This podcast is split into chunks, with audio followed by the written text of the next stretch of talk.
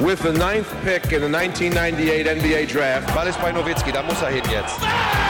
Und verteidigen! Verteidigen jetzt! Es ist schlicht und ergreifend der einzig wahre Hallensport.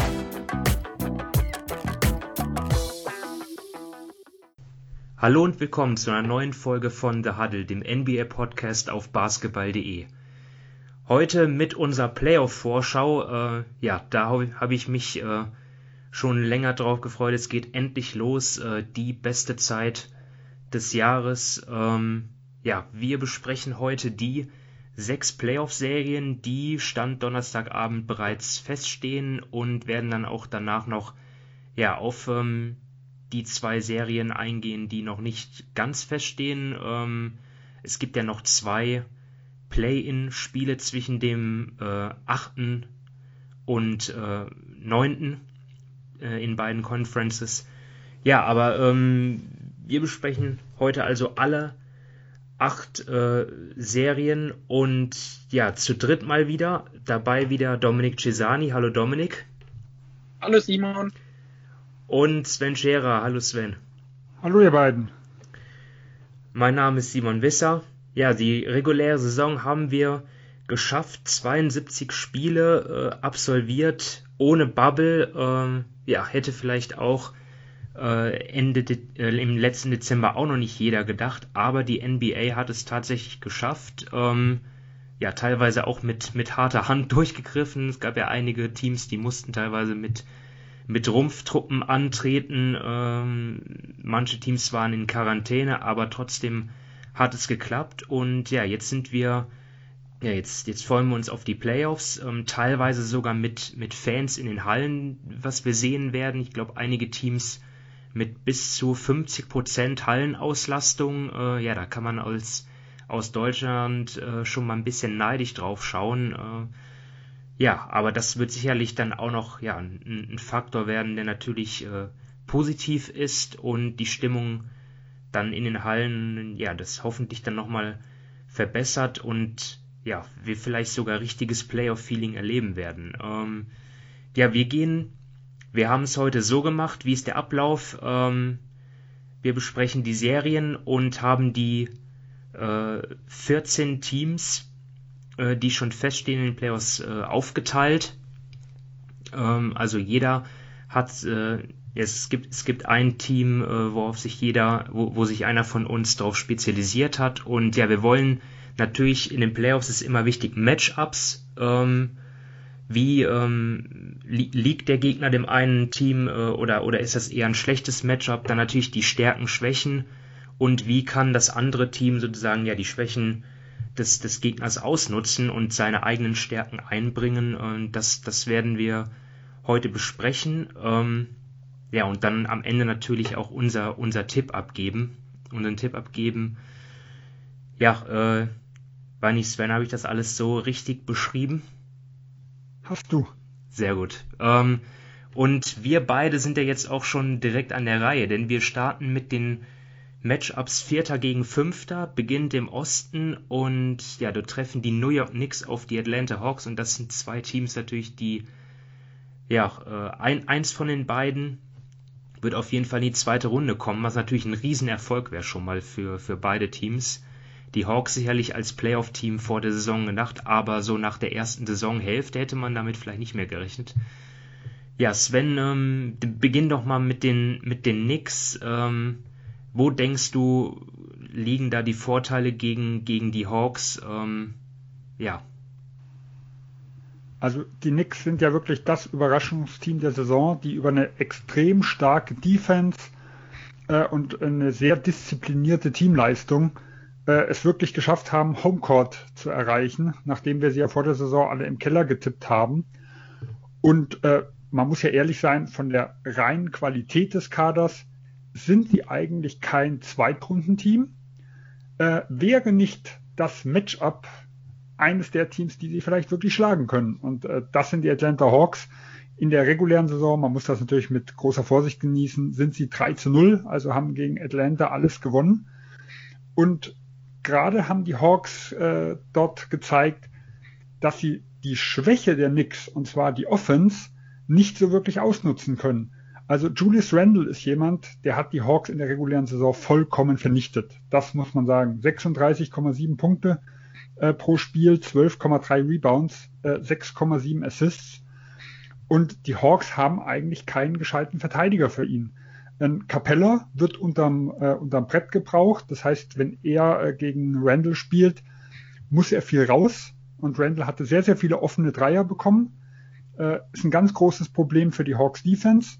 Collins ist einfach körperlich nicht stark genug. Wenn er der ihn aufgepostet hat und dann seinen Spin-Move angesetzt hat, da hatte Collins nichts äh, entgegenzusetzen. Äh, und jemand wie ein, äh, der, der Andrew Hunter, der eigentlich der stärkste Verteidiger der Hawks ist, ist für mich halt eher ein Flügelverteidiger, wird an anderen Positionen gebraucht und kann halt körperlich auch nichts dagegen setzen. Äh, und ich glaube, das ist halt eine Riesenchance für die Knicks, ihre stockende Offense irgendwie im Laufen zu, äh, am Laufen zu halten äh, und dazu kommt natürlich auch noch, dass wenn ein Alfred Payton weniger spielt und ein Derrick Rose vielleicht mehr Spielzeit bekommt, dass die Hawks gucken müssen, wie sie die Penetration der Knicks irgendwo stoppen, weil der Backcourt der Hawks ist da nicht wirklich gut aufgestellt, äh, um jemanden wie ein Derrick Rose irgendwo vor sich zu halten. Also ich sehe da schon gewisse Chancen drin äh, im Vergleich zu Matchups mit anderen Teams, die wir jetzt noch äh, besprechen würden, dass die Knicks ihre Offense so gut gestalten können, dass, dass sie da, äh, dass, dass sie einfach über die Defense das gewinnen können, ohne dass jetzt die Hawks äh, da allzu riesen Vorteile haben, dass die, dass halt die Knicks eigentlich offensiv nicht allzu potent sind. Also wie die Hawks ähm, Julius Randle verteidigen wollen, das ist auch für mich so mit die spannendste Frage. So, das ist natürlich ein ein Vorteil, den die Knicks haben, ähm, ein, ein, ein Matchup-Vorteil. Auf der anderen Seite, ähm, ja, denke ich, dass die Knicks für die Hawks jetzt auch kein, auch kein richtig schlechtes Matchup sind, denn wenn wir mal überlegen, äh, Trey Young, einer der schlechtesten Verteidiger der Liga, ähm, ja, und man sagt immer, ja, in den, in den Playoffs, äh, ja, werden die, werden die Schwächen äh, gnadenlos ausgenutzt vom Gegner. Und natürlich kann man, können, hätte man erwarten können, dass, dass Trey Young jetzt sozusagen Riesenprobleme bekommt, aber die Knicks haben jetzt auch nicht die überragenden Guards auf ihrer Seite. Zwar, du hast zwar Derrick Rose genannt, der von der Bank äh, richtig gut spielt. Ähm, sie haben auch, auch RJ Barrett, aber ähm, ja, ich glaube, da, da ähm, ist es leichter, glaube ich, für die Hawks hinzuhalten, als wenn Trey Young jetzt gegen, äh, keine Ahnung, ähm, wenn er in Topform gewesen wäre, Kemba Walker hätte verteidigen müssen oder, oder Jimmy Butler. Ähm, letztendlich die Hawks, ja, die Saison lässt sich ja auch in, in zwei Teile unter, unterteilen. Ne? Die, die enttäuschenden ersten Monate unter Lloyd Pierce und ähm, dann ab März unter Nate McMillan, ja, da, da will ich jetzt gar nicht den, den, bloß den Trainerwechsel für den Umschwung verantwortlich machen, denn zu dem Zeitpunkt ist ja noch was anderes geschehen, nämlich Bogdan Bogdanovic ist zurückgekehrt. Und seitdem haben die Hawks die drittbeste Bilanz seit März. Also 27 Siege, 11 Niederlagen. Und ähm, ich war ja in einer der letzten Folgen, habe ich mich ja noch ein bisschen skeptisch darüber geäußert, aber zuletzt haben die Hawks ja auch wirklich gute Teams geschlagen, muss man sagen. Und ähm, ja, die viertbeste Dreierquote auch. Ähm, ja, wenngleich man auch sagen muss, dass die Knicks äh, sogar noch besser von draußen treffen sind. Also da sind beide Teams sehr gut. Letztendlich äh, sehe ich aber bei den Hawks offensiv auf jeden Fall das höhere Potenzial, die mehr Firepower, das talentiertere Team, aber die Knicks können mit ihrer Physis natürlich ähm, ja, dagegenhalten. Wie siehst du denn den Faktor jetzt fehlende Playoff-Erfahrung? Das sind ja eigentlich, ist ja eigentlich ein Nachteil für beide Teams, oder? Der jetzt gar nicht so zum Tragen kommt. Ja, äh, würde ich auch sagen, ist definitiv für, für beide eigentlich ein Problem. Äh, ich denke halt, ich sag mal, bei New York hat man jemanden wie Derrick Rose zum Beispiel mit äh, Erfahrung. Ein Clint Capella ist dafür und Gallinari ist jemand auf der Hawks-Seite. Ich glaube, das sind keine großen Vor- und Nachteile. Vielleicht das theoretisch entscheidende Spiel 7, dass das dann in New York ist, finde ich einfach immer grundsätzlich ein Vorteil dann für, äh, für also die jungen Spieler, die dann irgendwo Homecourt mit haben. Ähm, was, was halt dort spannend ist, sind für mich so die beiden Coaches.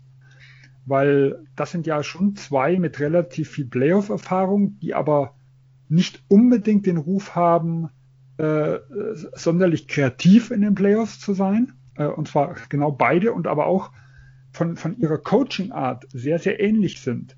Also nicht unbedingt die klassischen Analytik-Schemen, äh, die sie haben. Also man sieht, die Knicks spielen dieses Jahr ein, ein Schema, was eins zu eins das von den Indiana Pacers letztes Jahr unter Nate McMillan sein könnte. Ähm, also nicht hohes Volumen von draußen, aber gute Würfe und dadurch eine hohe Quote. Äh, und genauso haben sich auch die Hawks entwickelt jetzt unter Nate McMillan. Also ich denke, es sind schon sehr, sehr viel Parallelen, sowohl was Erfahrung angeht, was Coaching irgendwo mit angeht. Äh, das einzige wirklich der krasse Unterschied ist halt, die Hawks sind eher das Team, was über die Offense Power kommt und die Knicks über die Defense. In der Hinsicht entscheiden sie sich natürlich grundlegend. Ja, und da ist es natürlich dann, ja, wird spannend zu sehen sein, was sich am Ende durchsetzt. Ähm, wollen wir schon zum, zum, zur Prognose kommen? Ja, vielleicht eins noch, ähm, was du hast Trey Young angesprochen. Äh, da hast du vollkommen recht. Ich glaube, eines der größten Probleme der Knicks ist, sie spielen halt gern Drop Coverage. Also Noel ist so der, der äh, unterm Brett steht und äh, sie doppeln nicht allzu gern. Also es könnte sein, dass Trey Young aus der Mitteldistanz ziemlich viel Freiräume hat, weil, äh, weil er dann halt Richtung Brett geht, das wird zugemacht und er seinen Floater ansetzen kann. Das sehe ich so sicher als die Problematik. Was du vorher gesagt hast, dass sie Trey Young verstecken können, da bin ich mal extrem gespannt, weil in der Theorie haben die Knicks wirklich einige Spieler, wo Trae Young geparkt werden könnte, wie ein, wie ein Bullock. Nur da hoffe ich, dass Tim, äh, Tim Thibodeau dann doch mal so ein bisschen die Trickkiste aufpackt, weil ich würde gern sehen, dass man halt, wenn er zum Beispiel bei Bullock geparkt wird, ein Bullock als äh, äh, Screensteller ähm, nimmt, während zum Beispiel in Randall oder auch in Derrick Rose das Ballhandling übernehmen äh, und dann quasi die Hawks dazu zwingt zu, switch, zu switchen auf Randall. Und wenn man dann halt äh, Randall gegen einen Young oder auch einen Rose gegen einen Young irgendwo hinbringen kann, das ist dann halt das, wo wir ja eigentlich schon jetzt seit zwei Jahren, seit wir über Trey Young sprechen, äh, herausfinden wollen, wie gut er denn äh, in den Playoff-Situationen ist, wo es nicht darum geht, die Stärke des eigenen Teams äh, hervorzuheben, sondern vor allem die Schwäche des Gegners zu finden. Und da bin ich halt nochmal wirklich gespannt, ob die Knicks da kreativ genug sind, das mal ja so zumindest anzutesten. Ich glaube, sie sind jetzt nicht das Team, die, die ihn komplett da offenlegen können, äh, aber zumindest mal schauen, in welche Richtung es gehen könnte. Ja, Dominik, du hast dir das jetzt zugehört, ähm, angehört. Äh, ja, hast du noch was zu ergänzen? Ähm, wie lautet dein Tipp? Ähm, ja, ich bin ähnlich schlau wie zuvor. Ähm, die zwei Teams sind einfach so eng beisammen. Ich glaube, man, man sieht das auch wirklich in den ganzen Statistiken. Die einen sind offensiv gut, die anderen sind defensiv gut. Bei Net Rating laut Cleaning the Glass sind sie beide genau gleich. Also ähm, die nehmen sich da wirklich gar nichts. Und ich würde aber jetzt mal auf die Knicks in sieben tippen. Jetzt nicht, weil ich es irgendwie viel besser sehe, sondern einfach, ja, ähm, Sven hat das schon gesagt, das siebte Spiel haben die nichts zu Hause. Sie haben auch wirklich, glaube ich, einige Zuschauer. Und, aber ich kann mir, ich könnte mir auch gut vorstellen, keine Ahnung, dass die Hawks das gewinnen. Also das ist wirklich so eng, aber ich nehme jetzt mal die Knicks in sieben. Ich gehe jetzt mal gegen die Mehrheit der Prognosen und sage Hawks in sechs. Ähm, ich sehe natürlich, dass die Knicks alle drei Spiele in der regulären Saison gewonnen haben. Ähm, ja, will das aber ein bisschen mit Vorsicht genießen, denn bei einem Spiel fehlte Bogdanovic. Ähm, in, in einem weiteren Spiel fehlten sogar ähm, Bogdanovic und DeAndre Hunter. Ähm, Hunter jetzt auch seit ein paar Spielen wieder zurückgekehrt, auch ja, was sehr wichtig sein wird für die Hawks. Ähm, ich weiß auch nicht, ob äh, Trey Young, der in der regulären Saison ja gegen die Knicks äh, wirklich schwach geworfen hat ähm, aus dem Feld und von der Dreilinie, ob das äh, ja sich, äh, ob, ob das jetzt wirklich über die gesamte Playoff-Serie auch so der Fall sein wird. Ähm, ich denke, er wird dort auf jeden Fall seine Akzente setzen. Ähm, ich, ich denke mal, es werden knappe Spiele, aber ich habe jetzt einfach mal Atlanta vorne. Ähm, aber das zeigt ja auch, ähm, wie knapp es zugeht. Jetzt der eine hat die Hawks, der andere die Knicks. Ähm, Sven, wen siehst du am Ende vorne?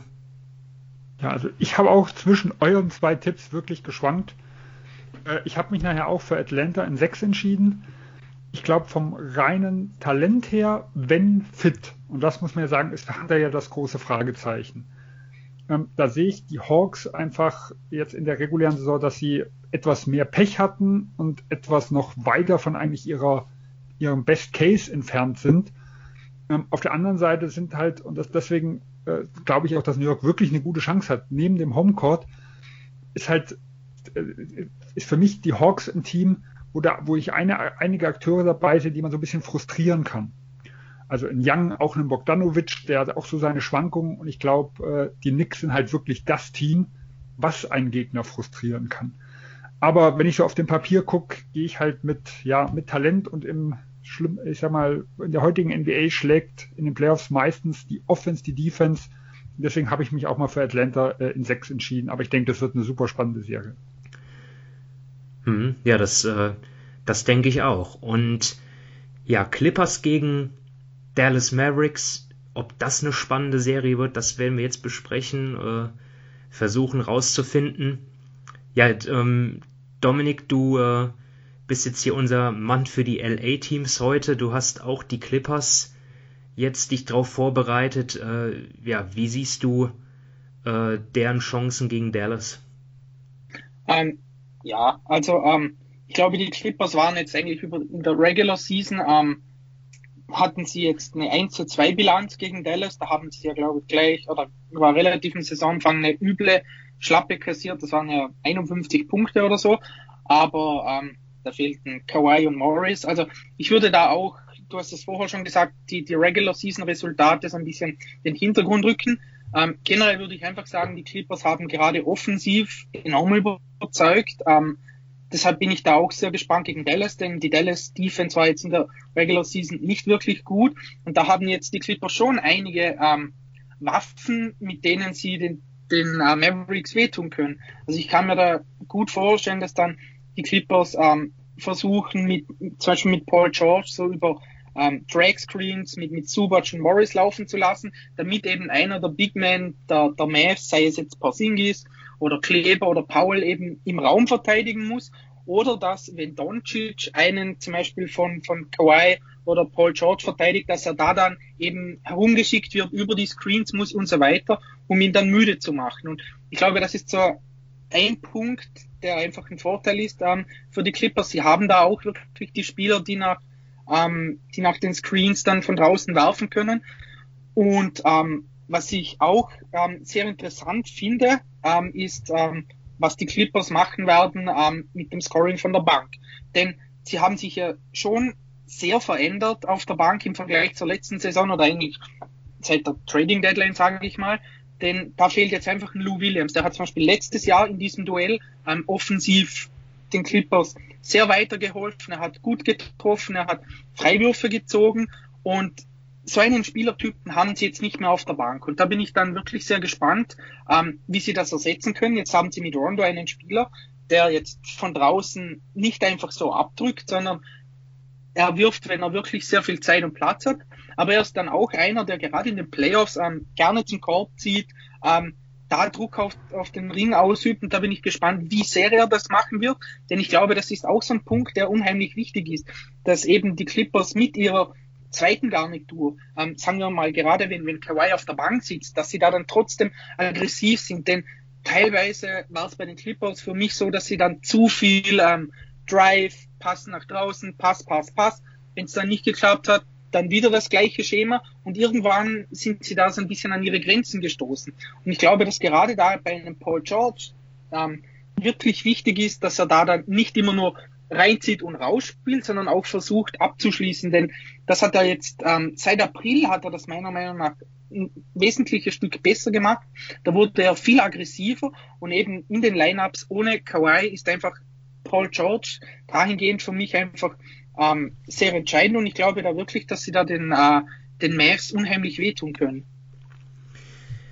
Ich kann dir jetzt bei allem, was du gesagt hast, gar nicht, gar nicht widersprechen. Also die Clippers sind Äh, ich denke mal, dass das ähm, äh, sollten wir nochmal ganz klar sagen, hier der klare Favorit. Ähm, alles andere als ein Weiterkommen wäre bei den Ambitionen, die die Clippers haben, ja eine große Überraschung und natürlich auch für sie selbst eine, eine Riesenenttäuschung. Denn ähm, auch wenn ich sie jetzt ja aus, aus mehreren Gründen ähm, äh, in, ja, nicht so stark einschätze wie die Lakers, wenn sie in Topform sind, ähm, denke ich trotzdem, äh, dass sie ja schon ein Anwärter auch auf die Meisterschaft sind und es ist auch irgendwie kein gutes Matchup für die Mavs, finde ich, ähm, die sicherlich lieber gegen Denver gespielt hätten.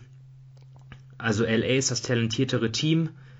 Sie haben zwei Superstars mit Kawhi und Paul George. Die Mavs haben nur einen und ähm, ja haben auch das ist für mich so der größte Unterschied, auch wenn die Clippers das in der regulären Saison nicht so nicht immer gezeigt haben, vom Potenzial her die deutlich bessere Defense. Und sie müssen es halt nur abrufen. Und ich denke mal, das ist hier der entscheidende Punkt. Ja, also die Clippers müssen äh, ihr Können zeigen, sie müssen es abrufen.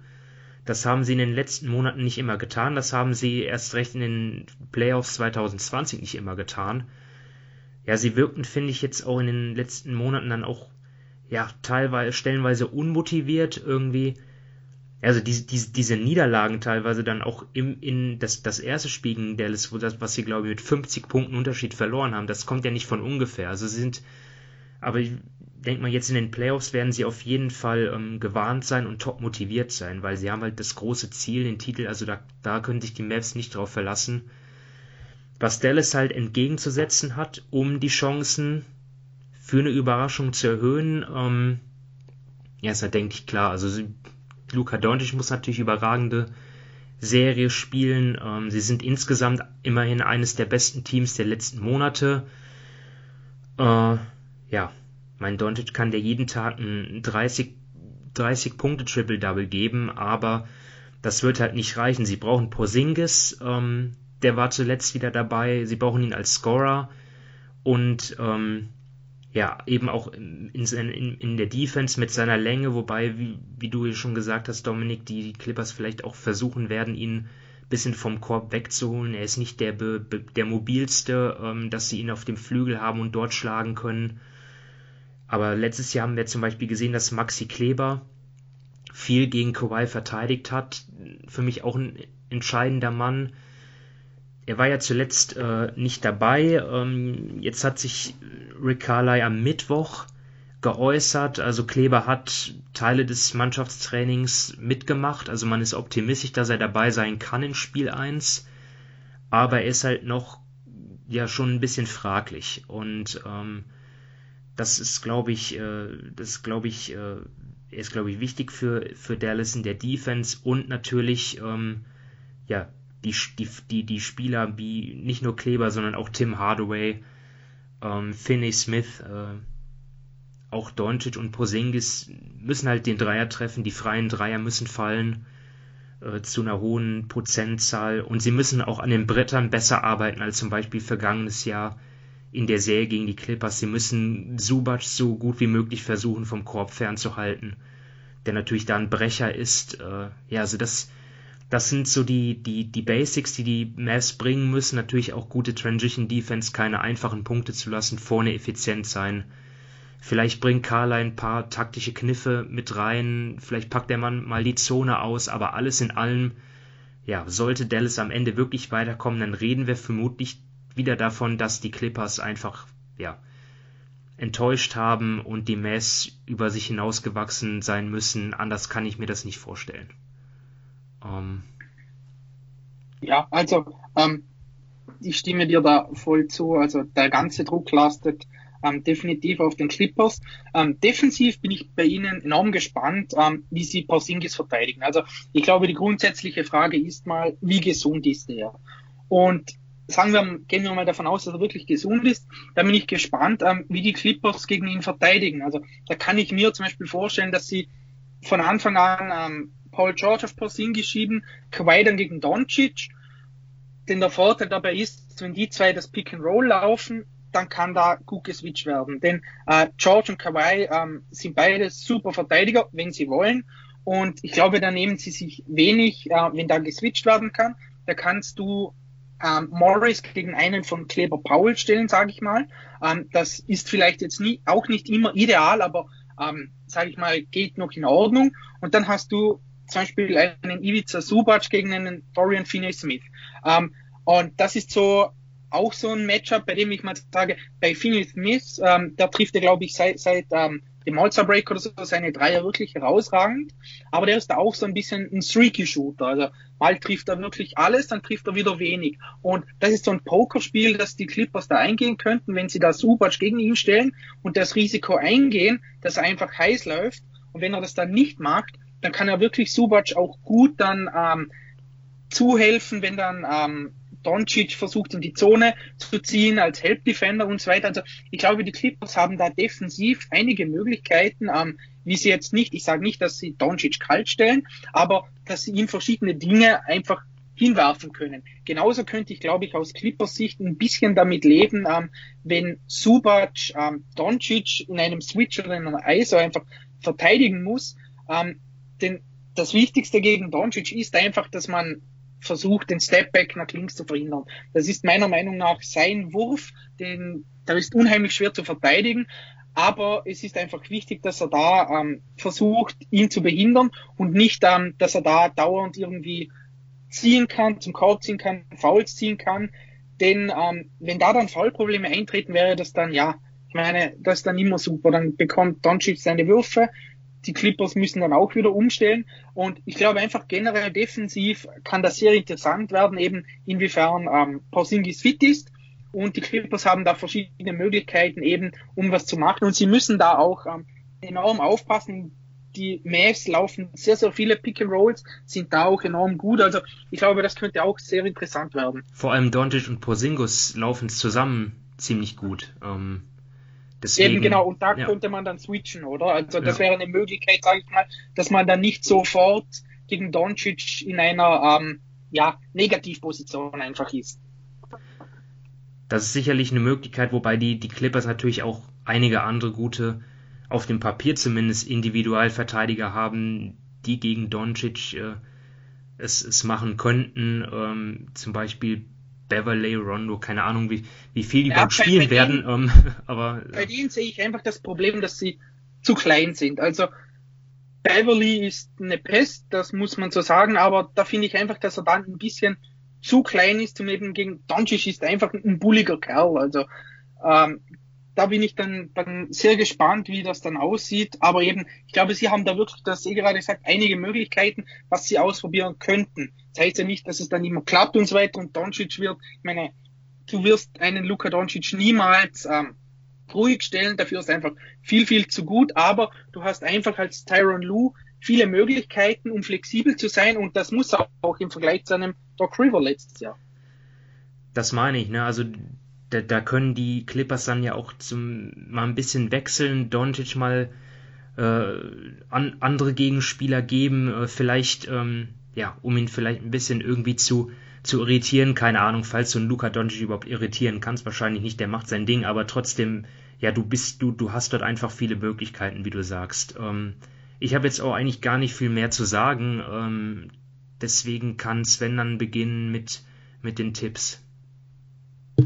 Ja, also wir hatten die Serie letztes Jahr schon. Letztes Jahr war ich doch sehr zuversichtlich, dass die LA Clippers Dallas recht deutlich schlagen, wegen allem auch, was ihr jetzt so besprochen habt. Ähm, ich finde, Dallas hat sich letztes Jahr besser geschlagen. Man hat gerade gesehen, dass Doncic selbst von George und Leonard noch schwieriger zu verteidigen war, wie ich gedacht hätte, weil die halt doch dann eher gegen die kräftigeren und äh, besser aussehen und mit der, mit der Schnelligkeit, mit der Beweglichkeit etwas Probleme hatten.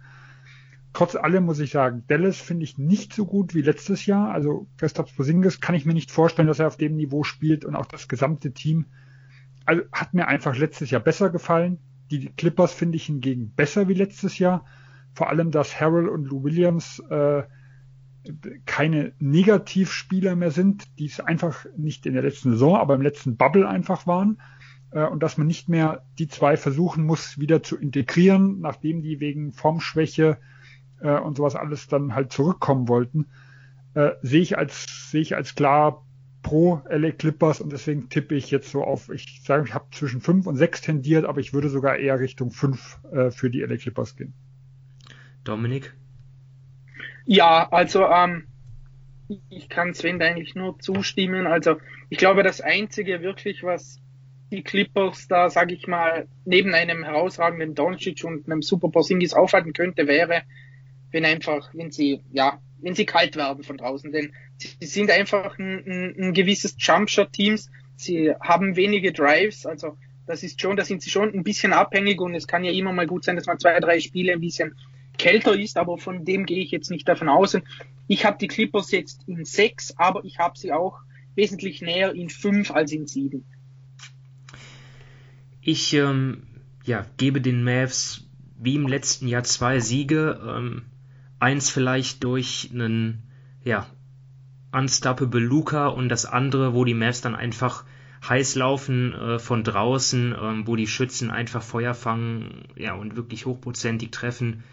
Denn dann, wenn, wenn das passiert, dann sind die Mavs wirklich für jedes, für, für jedes Team brandgefährlich. Aber ich bin mir einfach sicher, dass die, dass die Clippers das dann über so eine, über so eine Serie mit sieben Spielen, also ja, vier Siege brauchst du ja, dass dann ja, sich die Qualität am Ende durchsetzt. Also ja, wir haben alle drei hier die Clippers in der nächsten Runde.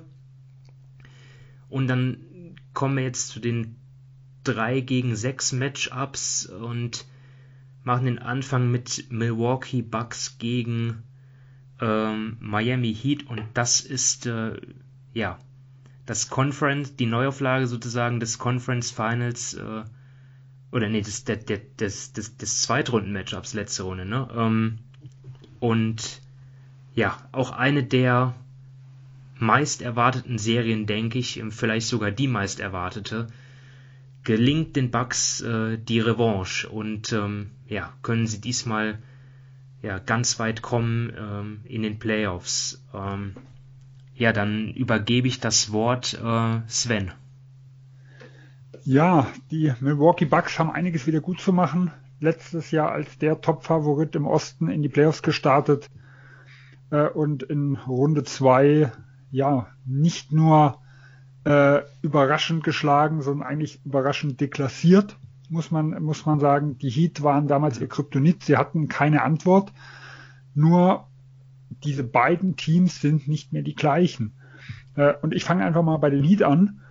Äh, einer der wichtigsten Spieler der letztjährigen Serie mit Jay Crowder ist einfach nicht mehr dabei. Und Jay Crowder hat damals nicht nur äh, von der Dreierlinie ein Feuerwerk abgebrannt, über 40 Prozent seiner Dreier hat er getroffen bei einem riesen Volumen, also auch im zweistelligen äh, Attempt-Bereich jedes Spiel.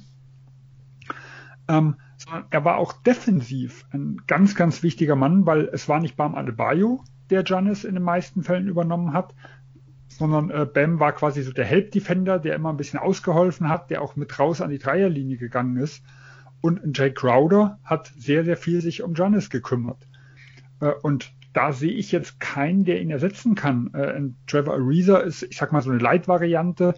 Auch er kann von draußen heiß laufen. Wir haben natürlich auch in Houston 2018 gesehen, dass er auch komplett kalt gehen kann. Äh, also er ist da schon ein bisschen mehr für mich eine Wundertüte.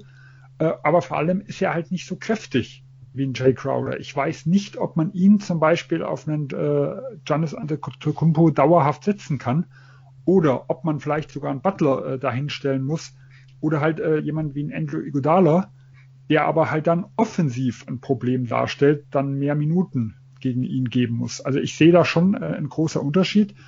Und Punkt zwei aus Miami-Sicht, was es an das Team ist.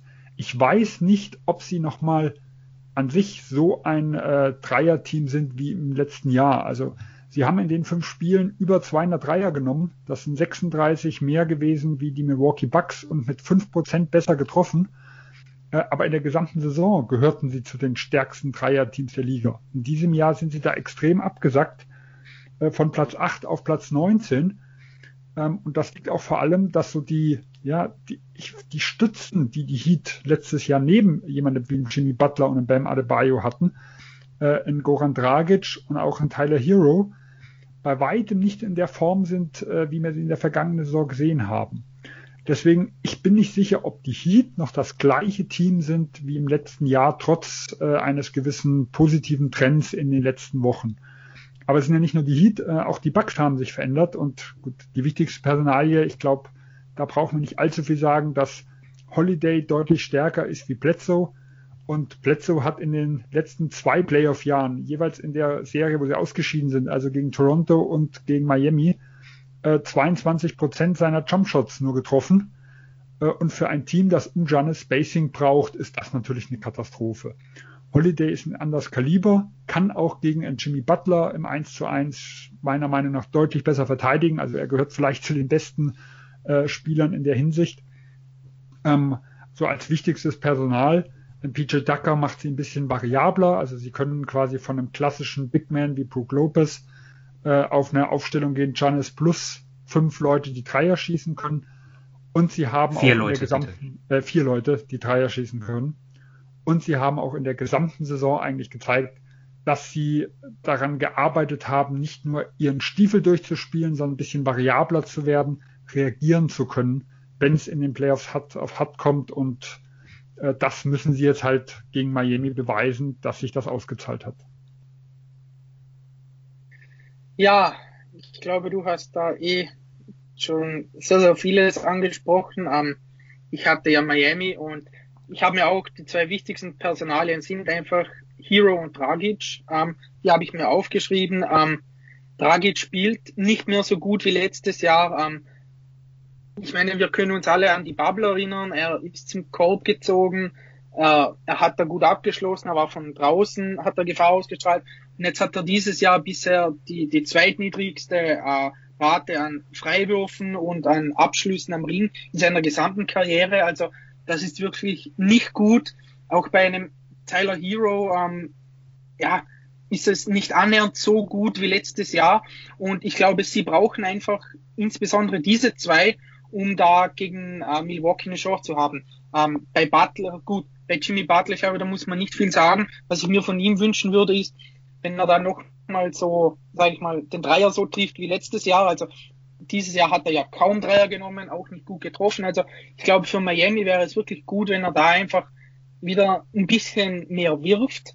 Ähm, und eben bei, bei ähm, ich glaube einfach generell, ähm, wenn, wenn man sich die Defense von Milwaukee ansieht, da wird enorm wichtig für Miami in der Offense sein, dass sie eben ähm, nach den Handoffs dieses Jahr sehr, sehr viel spielen und gerade mit, mit, mit Hero, mit Robinson im Zusammenspiel mit Adebayo, wenn da dann die, die Bucks eine Drop Coverage spielen, dass da dann ähm, die Heat wirklich ähm, ja was daraus machen. Also sie haben da auch letztes Jahr, sie haben dann gerade die Dinge aus der Mitteldistanz, die Milwaukee ja recht gerne zulässt, sage ich mal. Ähm, sie haben die letztes Jahr angenommen, sie haben es getroffen, seien das Jumpshots aus der Mitteldistanz gewesen oder Floater. Das sind jetzt klar, das sind jetzt analytisch gesehen nicht ähm, die besten Würfe, aber ähm, Hero und Dragic sind theoretisch Spieler, die das können, die, da, die von da auch, auch die Würfe verwerten können.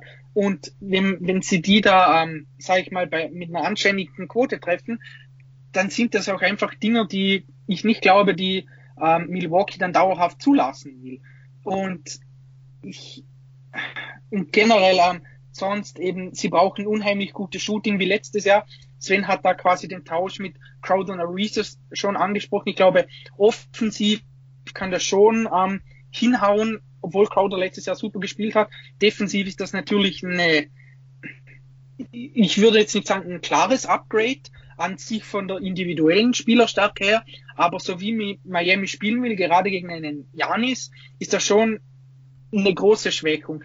Eben weil sie vorher einen, ähm, da konnten sie dann so quasi als erste Abwehrmauer äh, einen Crowder gegen Jani stellen, dann konnte dann Bama de Bayo von, von der Weak Side ähm, dann reinrücken und helfen, weil er ja dann gegen Bledsoe verteidigt hatte. Das ist jetzt auch nicht mehr der Fall. Mit, sagen wir, sie stellen Bam irgendwie auf, auf ähm, Holiday ab, dann wird das so nie funktionieren, weil Holiday ganz ein anderes Spacing bietet und von draußen viel, viel gefährlicher ist als Bledsoe. Das heißt, ähm, die Defense der Miami Heat wird viel mehr auseinandergezogen. Also da sehe ich dann schon ein großes Problem. Ähm, wo ich vielleicht von Miami einen Vorteil sehe, ist einfach generell im Coaching-Matchup. Also ich glaube, ähm, Eric Spoelstra hat letztes Jahr wieder bewiesen, was für ein herausragender äh, Trainer ist, denn man hat ja eigentlich vor, vor den ganzen Serien rein von, von der Kaderqualität her, hat man eigentlich nie gesagt, ja, Miami ist da irgendwie besser und so weiter, aber Spolstra hat da immer unheimlich viel aus seinem Kader rausgeholt, wurde im Laufe der Serie sehr, sehr kreativ und da finde ich, dass er gerade gegen Budenholzer ähm, in dieser Hinsicht einen, großer, äh, einen großen Vorteil hat. Budenholzer steht unter enormem Druck, also wenn die jetzt in dieser äh, ersten Runde gegen Miami rausfliegen, dann gehe ich sehr, sehr fest davon aus, dass er auch seinen Job in Milwaukee verlieren wird. Und darum bin ich gespannt, inwiefern ähm, auch ein Mike Budenholzer da reagieren wird. Sven hat es auch schon angesprochen. Die Bugs waren da in der Saison generell, haben wir ausprobiert, was sehr, sehr ähm, lobenswert ist. Aber Budenholzer muss es jetzt auch in den Playoffs zeigen, dass er das umsetzen kann, dass er dann seine Leuten, dass er dann seinen Spielern mehr Minuten gibt, dass er dann die Leute rausnimmt, die nicht funktionieren. Und ähm, das muss er auch machen. Neben Spolster, der wird Anpassungen vornehmen und da muss dann einfach Milwaukee auch darauf reagieren können. Ich finde, ganz am Schluss hast du einen wichtigen Punkt gebracht. Also ähm, das größte Problem der Bugs, was ich sehe, ist, dass wenn es eng wird, da vertraue ich auch vom Spielermaterial, zum Beispiel einem Jimmy Butler deutlich mehr wie diesem Giannis. Äh, Definitiv, so, ja. Genau, ich habe so im Kopf das Phoenix-Spiel. Äh, da lagen die Bucks ein hinten und sie hatten den letzten Angriff. Und die Suns haben Giannis äh, an der Dreierlinie und auch in der Mitteldistanz überhaupt nicht verteidigt. Also sie haben ihn wirklich quasi dazu gezwungen, diesen Wurf zu nehmen und sie hatten davon überhaupt keine Angst. Äh, und der Coach musste entscheiden, ob er in solchen engen Situationen in den Playoffs über seinen besten Spieler, also mit Abstand besten Spieler, zweimaligen MVP äh, irgendwo geht oder ob er sagt, hm, vielleicht ist Middleton äh, oder Holiday, sind das nicht die äh, besseren Crunch-Time-Spieler? Und ich glaube, das ist eine verdammt ah, schwierige Entscheidung, weil da wird man nachher äh, extrem kritisiert, wenn das schief geht. Und man muss das den Spielern auch verkaufen können. Weil äh, ich glaube nicht, dass die Spieler so gern, also wir haben es ja immer wieder bei LeBron zum Beispiel gesehen, wo er damals den äh, in, in Cleveland gegen Chicago äh, David Blatt überstimmt hatte, weil er nicht den letzten Wurf bekommen hat. Also gerade diese Superstars, äh, haben da ja oft ein Selbstverständnis, dass sie in den, diesen Phasen den Ball haben würden. Und neben, wie gesagt, im Taktischen ist er da auch extrem gefordert, finde ich, in diesen Situationen, in engen Spielen, da das Beste irgendwo rauszusuchen und da ja vielleicht auch irgendein Play zu laufen, wo halt Giannis als ähm, äh, also als jemand ist, der ein Screen stellt, der ein Handoff äh, mitläuft. Und das hat man zum Beispiel gegen Miami gesehen dem letzten Regular Season Spiel. Jetzt nicht in der Crunch Time, weil das dazu kam es nicht. Aber wenn Miami die Mauer aufgebaut hat, haben sie halt öfters äh, ein Handoff mit Giannis und Holiday gespielt oder Pick and Roll äh, und haben dadurch so diese Situation ein bisschen aufgelöst. Nur es ist halt extrem schwierig, das in Schlusssituationen, wenn es eng wird, dann im Giannis quasi klar zu machen, den Ball irgendwo wegzunehmen. Und da ist der Coach auch neben dem taktischen Ding, finde ich, noch extrem gefordert. Und da vertraue ich zum Beispiel auf die Heat mehr. Sowohl was Butler individuell angeht, wie halt auch auf den Coach. Ich habe mir jetzt zu der Serie gar nicht so viel rausgeschrieben. Eine statistische Sache vielleicht noch. Ähm, ja, beide mal wieder die Teams gewesen in der regulären Saison, die extrem viele Dreier zugelassen haben. Miami 39, die Bucks 38,5. Das sind ja die zweit- und drittmeisten. Ja, muss jetzt nicht heißen, dass wir in der Serie jetzt ein Dreiergeballer sehen werden, weil beide Teams sind ja, gehören ja selber nicht zu denen, die die allermeisten Würfe von draußen nehmen.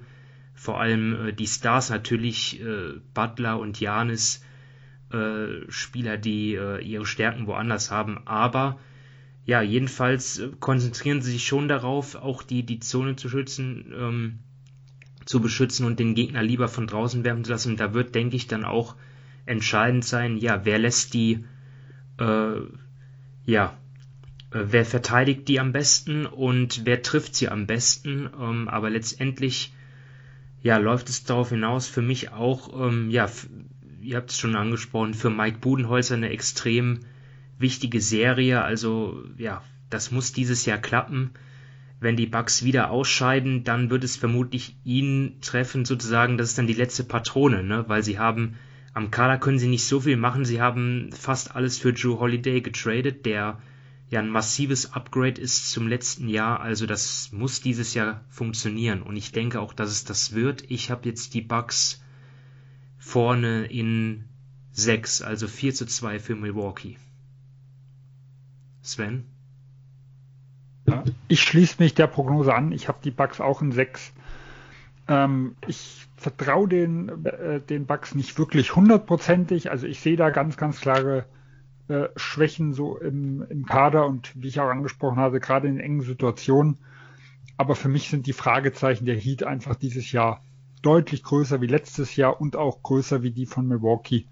Und deswegen gehe ich mit dem Favoriten in dem Fall.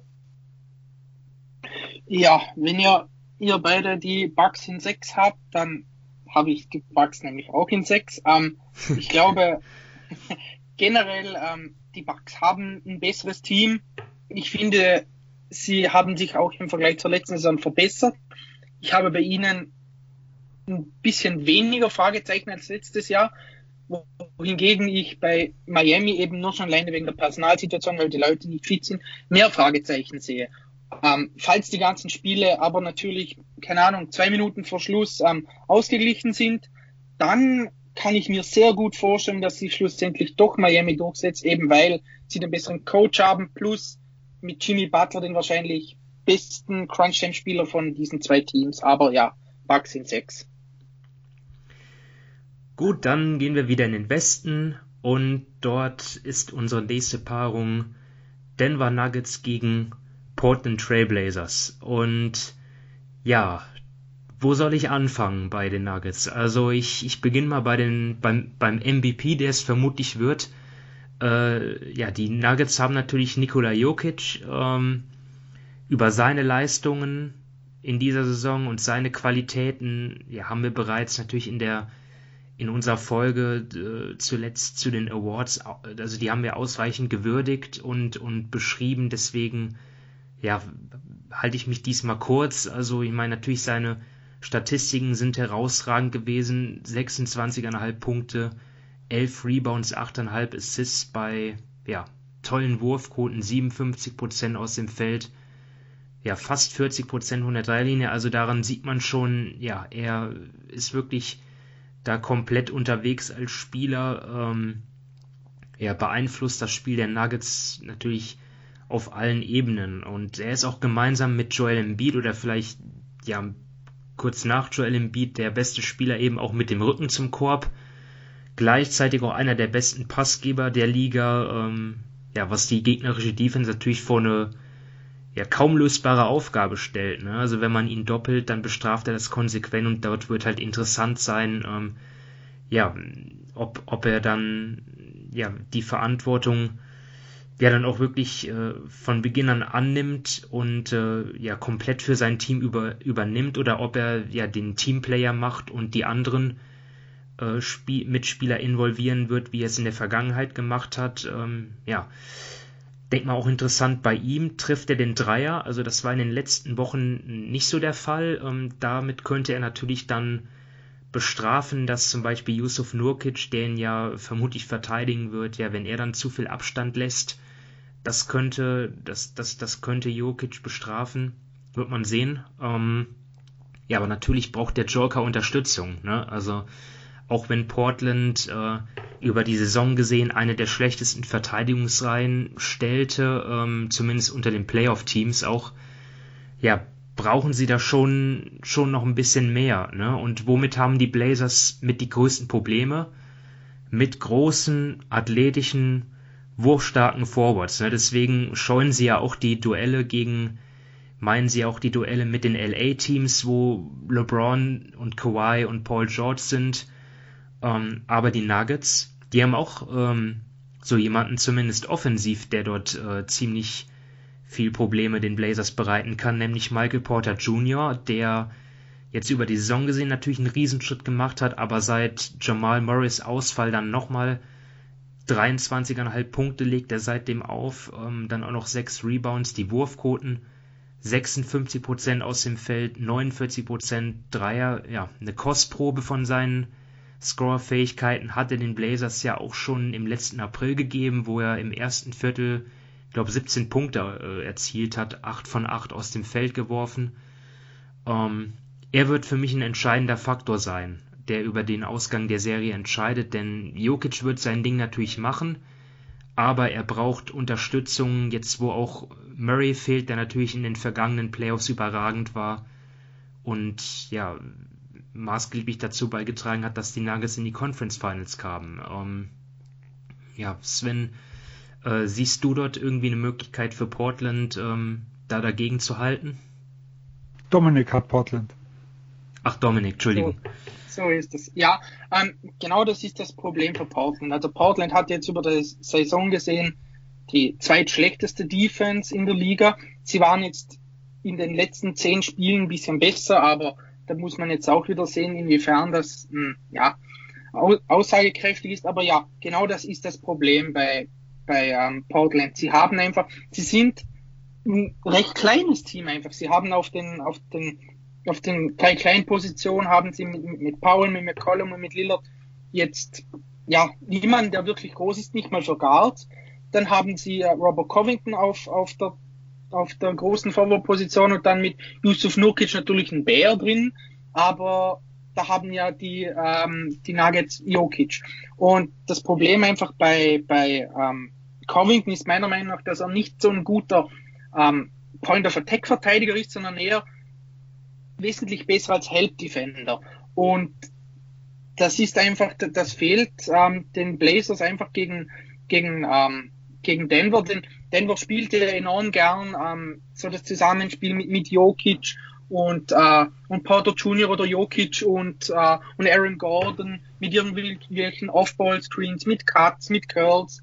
Und da kommt natürlich ähm, das, ähm, die Passfähigkeiten von Jokic noch besser zur Geltung. Ich glaube, ähm, de, äh, Portland hat da eine Chance, ähm, wenn man sich den Backcourt mal der, der Nuggets ansieht. Denn da sind ja jetzt noch gewisse Spieler wirklich ähm, fraglich, sage ich mal. Also Will Barton ist noch äh, fraglich. Ähm, dann äh, PJ Dozer ist, ist fraglich. Also bei denen weiß man nicht. Ähm, gerade bei Barton vermutet man vielleicht, dass er zu Spiel 1 fit wird, aber da ist man auch sehr unsicher. Dann wie fit sind die Leute? Und dann haben die Nuggets auf den kleineren Positionen einfach eine, eine, gewisse ähm, Problemstelle, die ähm, Portland da defensiv vielleicht so ein bisschen, sage ich mal, den Hintern retten könnte. Denn entweder spielen sie da mit, mit Leuten wie ähm, Monte Morris und Austin Rivers, dann haben sie natürlich das Spacing, aber sind defensiv noch viel anfälliger als zuvor. Aber wenn sie mit Faku und Harrison spielen, dann sehe ich da schon ähm, Chancen für Portland, dass sie wirklich versuchen können, ähm, sich mehr auf, auf Jokic, Gordon und Porter Jr. zu konzentrieren, weil eben von den beiden nicht immer diese riesige Gefahr ausgeht. Gerade von Harrison, der ist einfach ähm, offensiv eine, eine, eine ziemliche, ähm, ja, er ist einfach keine Gefahr. Also denk, da kann man wirklich den, den schwächsten Verteidiger von Portland nicht nur abstellen, sondern ihn sogar ein bisschen abziehen, damit er einfach an anderer Stelle aushelfen kann. Und da sehe ich, ähm, sage ich mal, wirklich den einzigen Punkt, den, den Denver da, oder der, der gefährlich für Denver werden könnte, eben weil Portland da reagieren kann. Auf der anderen Seite hingegen ähm, haben wir im Endeffekt das umgekehrte Spiel. Ich finde da wirklich für Portland sind die Matchups gegen die Denver Defense unheimlich toll. Also ähm, ich habe schon die drei Guards, sage ich mal, die drei Ballhändler angesprochen, mit Powell, mit McCollum und mit Lillard. Ähm, die können ähm, den Ball handeln, die können äh, Pull-up werfen, die können das Pick and Roll laufen, die können ISOs laufen und da merkt man einfach, dass Denver dann auch, sage ich mal, so ein bisschen die Spieler abgeht. Also gerade gegen einen Damien Lillard, wenn sie da dann versuchen, irgendwie ähm, die, die Pick and Rolls ähm, verschieden zu, zu verteidigen. Lillard kann da die, das splitten. Lillard kann da ähm, den Screen rejecten. Der kann da wirklich, der, der kann sofort abdrücken. Ein McCollum kann das auch. Ein, ein Norman Powell kann das auch. Und ähm, was ich aber sehr gespannt bin, ist einfach bei den, bei den Blazers, ähm, gerade wenn, wenn, äh, wenn Denver versucht, Damian Lillard zu blitzen, ob da die, die Blazers im Vergleich zu den vergangenen Jahren einfach ein bisschen was daraus gelernt haben. Denn das fand ich bei ihnen immer ähm, sehr, sehr problematisch. Letztes Jahr gegen die Lakers, da hat es in Spiel 1 gut funktioniert, aber nachher wurde Lillard einfach zu Tode geblitzt und Lillard ist jetzt nicht der aller, allerbeste Passer, sage ich mal. Er ist ein guter Passer, aber da gibt es äh, allein auf seiner Position doch, sage ich mal, eine Handvoll Spieler, die das besser können. Also da könnte es knapp werden ähm, für, für Portland, wenn sie da nicht äh, irgendwelche Anpassungen finden. Und was ich auch noch als Vorteil, sage ich mal, einfach bei, bei Portland sehe, ist, selbst wenn jetzt, sage ich mal, Lillard da Probleme hat und so weiter, du hast eben immer noch McCollum und Powell ähm, auf dem Feld. Also ich sage mal, von den drei werden immer zwei, aber immer mindestens einer auf dem Feld sein. Dann kannst du Leute eben bringen mit einem Covington, der bietet dir das Spacing. Du hast einen Carmelo Anthony, der gibt dir ein, ein gewisses Spacing. Also ich glaube, rein rein von, von der Offensivstärke her ist einfach Portland da unheimlich gut aufgestellt, um die Schwächen da dann von, von Denver auszunutzen, denn Denver hat ja jetzt auch, Jokic ist kein, kein überragender Ringbeschützer oder kein überragender Switch-Defender, ähm, Porter Jr. ist defensiv auch, hat Fragezeichen, Gordon macht es gut, aber Gordon kann auch nicht ähm, ja, x verschiedene Positionen verteidigen. Also da sehe ich dann schon einen gewissen Vorteil, den Portland einfach hat. Ja, das ist natürlich aus Denver Sicht natürlich schon eine Befürchtung, dass Damian Lillard dort, äh, ja, natürlich, äh, dass das ein riesiges Mismatch ist. Ich meine, äh, ich mag Facundo Campazzo, aber ob er wirklich dann 30 Minuten pro Spiel spielen sollte, äh, ja, wie er es zuletzt machen musste, weiß ich jetzt nicht, ob, ob das, ob das qualitativ, ob das dann wirklich reicht. Ähm, es liegt natürlich auch an der Personalsituation. Du hast es schon angesprochen mit Barton und Dozier. Selbst Monte Morris ist ja auch gerade erst zurück von der vierwöchigen Pause. Und ja, er ist immerhin schon jemand, der, denke ich, auch ja, eine gute Rolle spielt. Das ist ja ein verlässlicher Typ, ne? solider Verteidiger. Ähm, auch da weiß man, was man bekommt, verliert den Ball nicht, solider Schütze. Ne? Aber sie brauchen halt auch die Leute. Also das wäre eigentlich auch so für mich ein klarer Vorteil gewesen von Denver gegenüber Portland die Tiefe, weil man hat es ja gesehen, die Blazers, die haben jetzt zuletzt eine gute Serie gestartet, seitdem ja, sie den Startern extrem viele Minuten geben und ja die Rotation verkleinert haben. Davor, äh, ja, musste man sagen, da hatten sie ja wirklich von der Bank auch äh, immer große Probleme, ähm, wenn, wenn Lillard mal nicht drauf war. Aber der Vorteil, den sehe ich jetzt bei Denver auch nicht mehr so gravierend. Ähm, sie sind vielleicht noch das bessere Rebounding-Team, das ist vielleicht noch ein Vorteil für die Nuggets. Ähm, aber ja, es wird auf jeden Fall wird auf jeden Fall interessant sein. Ich glaube, für beide Teams äh, ist dieses Matchup irgendwie so die einzige Chance, äh, eine, eine Runde weiterzukommen. Gegen alle anderen wären sie vermutlich Außenseiter gewesen. Ähm, ja, Sven, fällt dir noch was ein? Ja, also es ist wirklich extrem schwer vorherzusagen, die Serie. Ich glaube, Murray fehlt extrem. Gerade in den Playoffs sind so seine Skills äh, aus dem Dribbel heraus eigentlich von überall in der Nähe der Dreierlinie äh, einen Wurf kreieren zu können, äh, ja, kaum zu ersetzen. Äh, und Lillard und McCallum, die haben halt das auf der anderen Seite. Äh, auf der anderen Seite sehe ich halt ganz klar, dass das Loch, das Portland in der Defensive hat, wenn ich dann einen Jokic habe, dann will ich das eigentlich nicht haben. Deswegen sehe ich da eigentlich von beiden Seiten Pro und Kontras. Ich habe mich entschieden, Denver in sieben zu setzen, äh, weil dieses Mal gibt es den Heimvorteil im Vergleich zu letztem Jahr. Und die Nuggets haben halt im letzten Jahr gezeigt, dass sie selbst, wenn sie mal hinten liegen, so ein bisschen Stehaufmännchen sind, während mich Portland dieses Jahr nicht wirklich begeistert oder überzeugt hat. Ähm, aber wirklich über, also wirklich mit einer, mit einer gewissen Sicherheit kann ich das, kann ich das irgendwo nicht sagen. Ich glaube, das kann auch ganz anders ausgehen. Ich habe es genauso. 4 zu 3 für Denver. Ähm, ich finde es immer noch äh, im Vergleich zu den anderen Teams ein ja, gutes Matchup. Ähm, Portland ist jetzt kein Team, das jetzt unfassbar variabel ist. Äh, kein Team, das jetzt mal eben äh, Small Ball spielen kann und dann irgendwie äh, ja, Jokic zum Beispiel defensiv vor große Probleme stellen kann. Ähm, die Blazers haben Lillard, deswegen und, und auch McCollum, der eine, eine tolle Saison spielt. Äh, aber ja, die defensiven Schwächen kommen für mich dazu trage. Deswegen, deswegen sehe ich immer noch die Nuggets im Vorteil. Ich bin so unentschlossen. Also ähm, ich sage mal so, während bei, wüsste ich bei Denver, dass Barton und Dozier fit sind, dann würde ich definitiv auf sie tippen. Aber so ist es einfach, wow, es ist so schwierig. Also, aber da ihr beide Denver in sieben habt, sage ich jetzt einfach mal Portland in sieben. Ähm, okay. Ich bin null, ich bin 0,0 überzeugt von meinem Tipp. Also wirklich 0,0. Aber ich glaube einfach, dass mit der, ähm, ja, die Gesundheit macht für mich da einfach so ein bisschen den Unterschied, eben weil bei Portland die ganzen wichtigen Spieler einfach topfit sind. Ähm, die sind da, sie sind jetzt die über die letzten Wochen gut reingekommen und bei Denver, ja, da fehlen mir halt einfach eben, ja, Murray sowieso und daneben bei Barton und bei Dozer gibt es einfach für mich ein bisschen Fragezeichen, aber mich würde es auch überhaupt nicht wundern, wenn Denver das Ding gewinnt. Also das ist für mich wirklich eine totale 50-50 Partie. Es hat ja schon mal eine, eine krasse Serie gegeben zwischen den beiden, oder? War das vor zwei Jahren mit Spiel ja. 7 und mehrfacher Overtime? Genau, da hat das Spiel drei oder vier, glaube ich, dreifache Verlängerung. Das, ja, äh, und da hat dann Portland gewonnen, oder? Und die sind dann gegen die Warriors in den Conference Finals raus. Also darüber genau. würde ich mich nicht beschweren. Also nicht über Portlands weiterkommen, meine ich jetzt, sondern über ja eine, eine schöne, lange, spannende Serie. Gut. Ja, also. Ja? Nee, nix. War okay.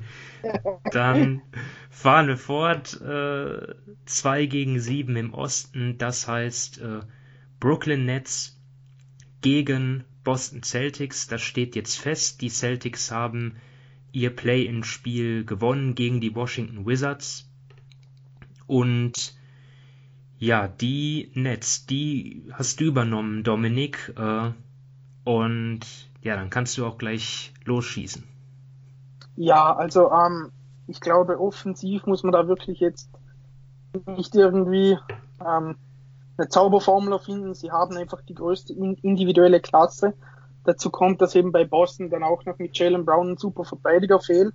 Und dann sind sie da einfach immer, sage ich mal, von den guten Spielern her immer in der Unterzahl. Also wenn da Tatum dann, sagen wir mal, Durant verteidigt, dann wird Marcus Smart einer von Irving und Harden nehmen. Und dann hat entweder Harden oder Irving hat immer entweder jemanden wie, wie ähm, Kemba Walker gegen sich oder dann Evan Fournier. Und da sehe ich dann einfach generell einfach einen riesigen Vorteil den, den Brooklyn da hat. Also ich meine, sie haben die, die beste Offense der Liga und die, äh, die drei Jungs haben kaum zusammen gespielt. Joe Harris ist jetzt wieder fit, der von draußen, glaube ich, die zweitbeste Dreierquote, die sie ja hatte, der, der brennt dann Feuerwerk ab. Du kannst dann noch Blake Griffin reinwerfen, ähm, der auch den Dreier werfen kann, wenn er will. Und gerade auch eine Brad Stevens wird defensiv sicher vieles ausprobieren. Also ähm, egal, ob er da Zone probiert oder trappen, switchen und so weiter. Ich glaube wirklich, dass Brooklyn da enorm gut ausgestattet ist, auf, auf alles zu reagieren. Wenn, wenn ähm, Boston eine Zone spielen will, dann kannst du auch Blake Griffin da in die Mitte reinschieben. Der kann mit seinem Passspiel ähm, einfach da die Zone gut sezieren. Ein, ein Kevin Durant könnte das. Du hast mit Harden und mit Irving Leute, die, die unheimlich viel Druck auf, auf den Ring machen können.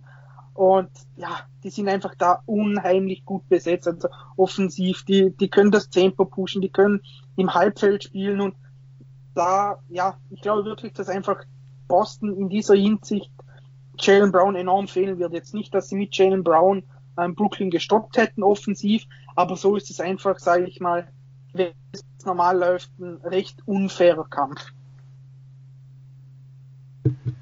Ja, gut, ist in den meisten Fällen natürlich 2 gegen 7 auch ganz normal.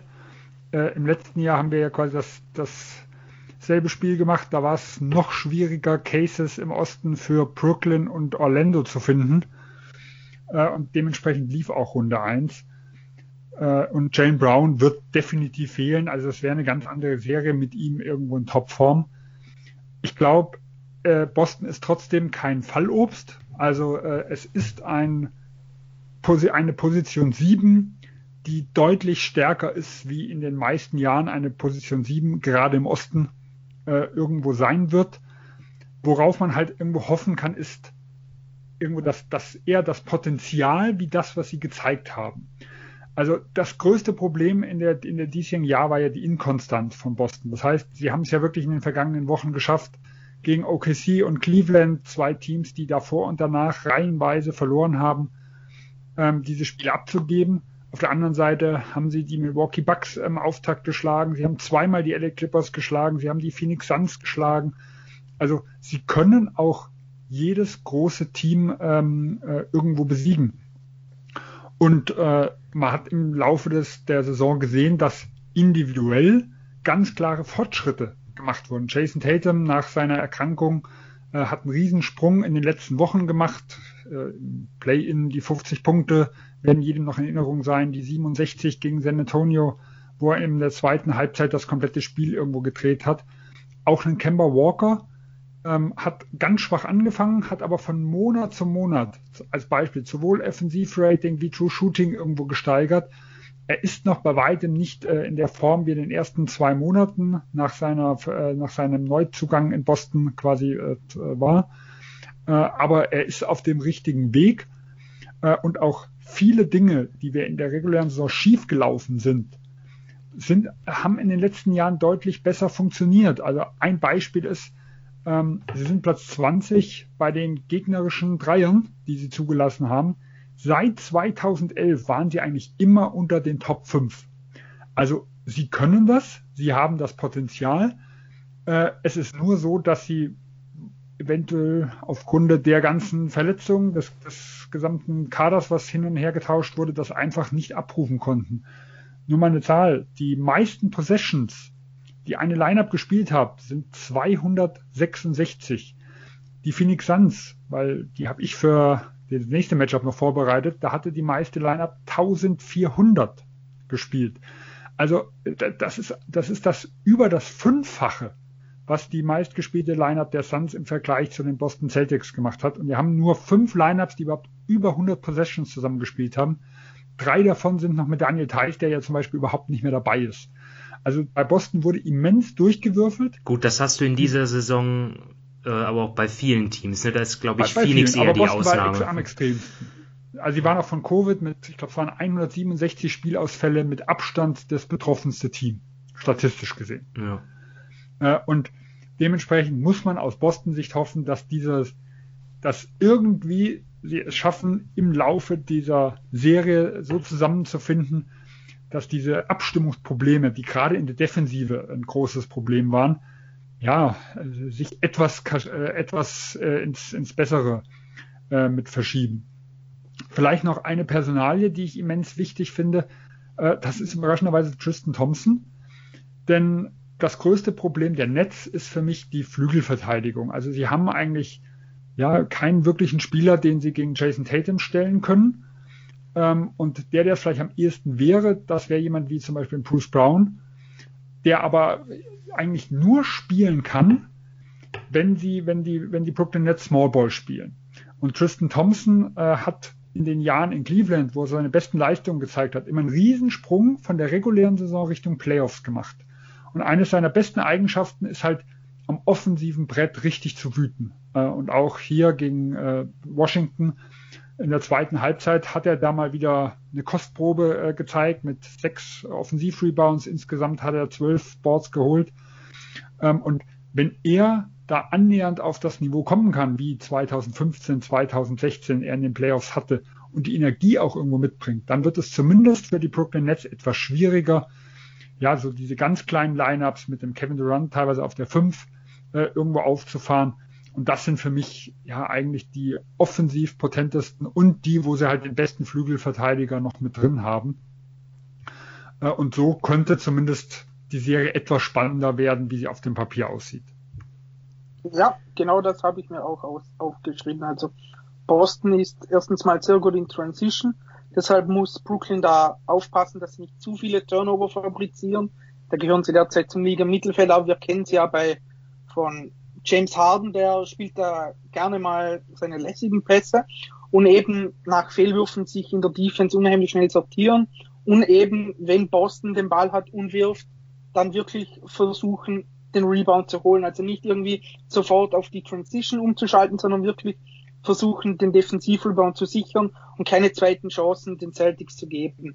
Und ansonsten habe ich noch ähm, aufgeschrieben, eben Kemba und auch Tatum oder gerade einfach ähm, Boston läuft nicht ungern das Pick and Roll, gerade das High Pick and Roll und ist da auch ziemlich gut. Ähm, da wird es sicherlich gegen Tatum und Kemba nicht einfach. Ähm, bin gespannt, ob der Brooklyn switchen wird, eben mit Leuten wie Durant oder auch Harden ist eigentlich an sich kein schlechter Post-Defender.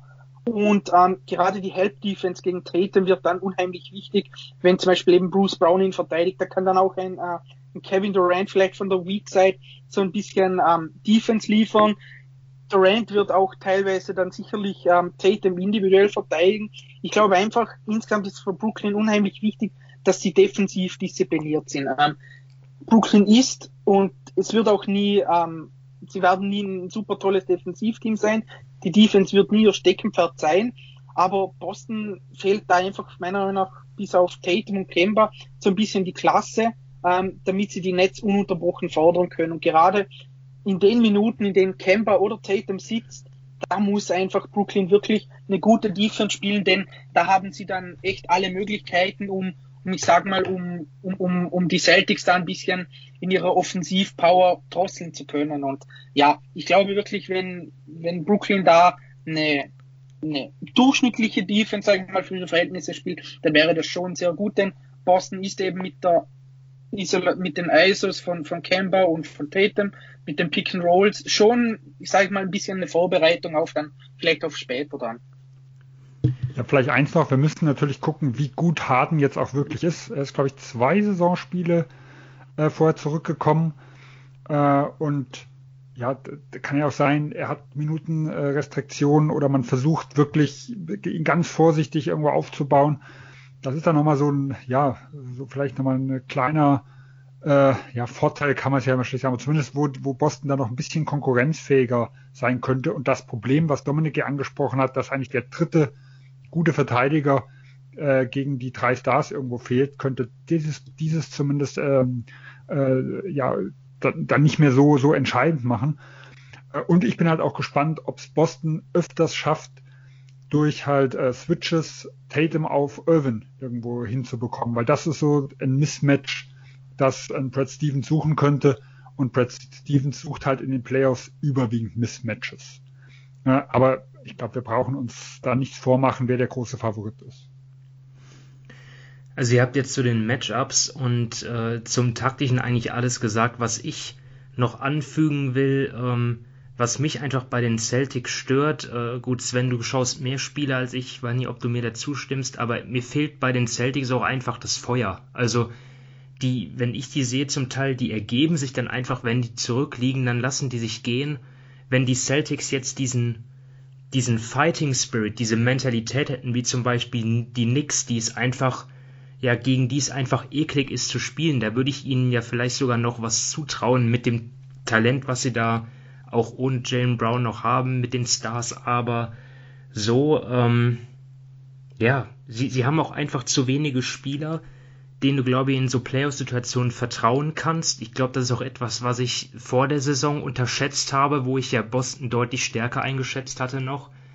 Ähm, auch natürlich wegen der Erfolge in den vergangenen Jahren, aber ja, ich, für mich ist das eine klare Angelegenheit. Ich glaube, die, die Nets könnten das auch auch äh, könnten da auch mit zwei Stars zwei Stars durchcruisen. Dort könnte auch meinetwegen Kyrie Irving wieder, was weiß ich, eine, eine Pause einlegen aus persönlichen Gründen. Keine Ahnung, wird er nicht machen. Äh, er wird sicherlich auch gegen Boston ja wieder Bock haben, denen einzuschenken. Das hat er ja bislang immer gehabt, äh, seit er in Brooklyn ist. Ähm, ja, ich weiß nicht, ob ich hier zu krass bin, aber ich habe hier, ich habe hier einen Sweep eingetragen.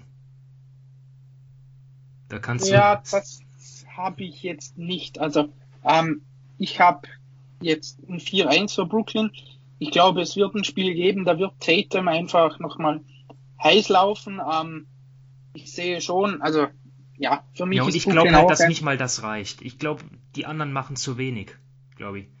Ja, vielleicht wie gesagt, Kemba Walker besser als ich erwarte, aber ja, ich finde, der spielt eben in letzter Zeit schon wieder recht gut. Und ich glaube, es kommt auch eben, wie Sven gesagt hat, auch darauf an, ähm, wie viele Minuten irgendwie, sage ich mal, eben ein James Harden spielt. Und sagen wir mal, es steht 3-0 zum Beispiel für Brooklyn, dann kann ich mir auch gut da vorstellen, dass Nash dann Lineups und Spielerkombinationen einfach ausprobieren will, zum sehen, ob was funktioniert. Und dann kann der Boston immer mal schnell noch einen Sieg abstauben. Also ich bin jetzt da mal eher Richtung Gentleman Sweep. Ja, ich meine, deswegen treten Sweeps ja auch sehr selten auf, weil ja immer ein Team dann vielleicht mal irgendwie nicht so einen guten Tag erwischt. Aber ja, ich wollte auch einfach Sven ein bisschen provozieren hier an der Stelle. Ich bin ganz gelassen. Die Saison war deprimierend genug. Ich habe mich auf alles vorbereitet. Das glaube ich. Nee, also ich habe auch äh, die Brooklyn Nets in fünf getippt, weil für mich hat Boston zumindest genug Klasse, um eine Chance zu haben, ein Spiel zu gewinnen. Ob sie es dann wirklich tun, äh, wird man sehen. Was den Kampfgeist angeht, ja, du hast recht, das haben sie diese Saison oft vermissen lassen.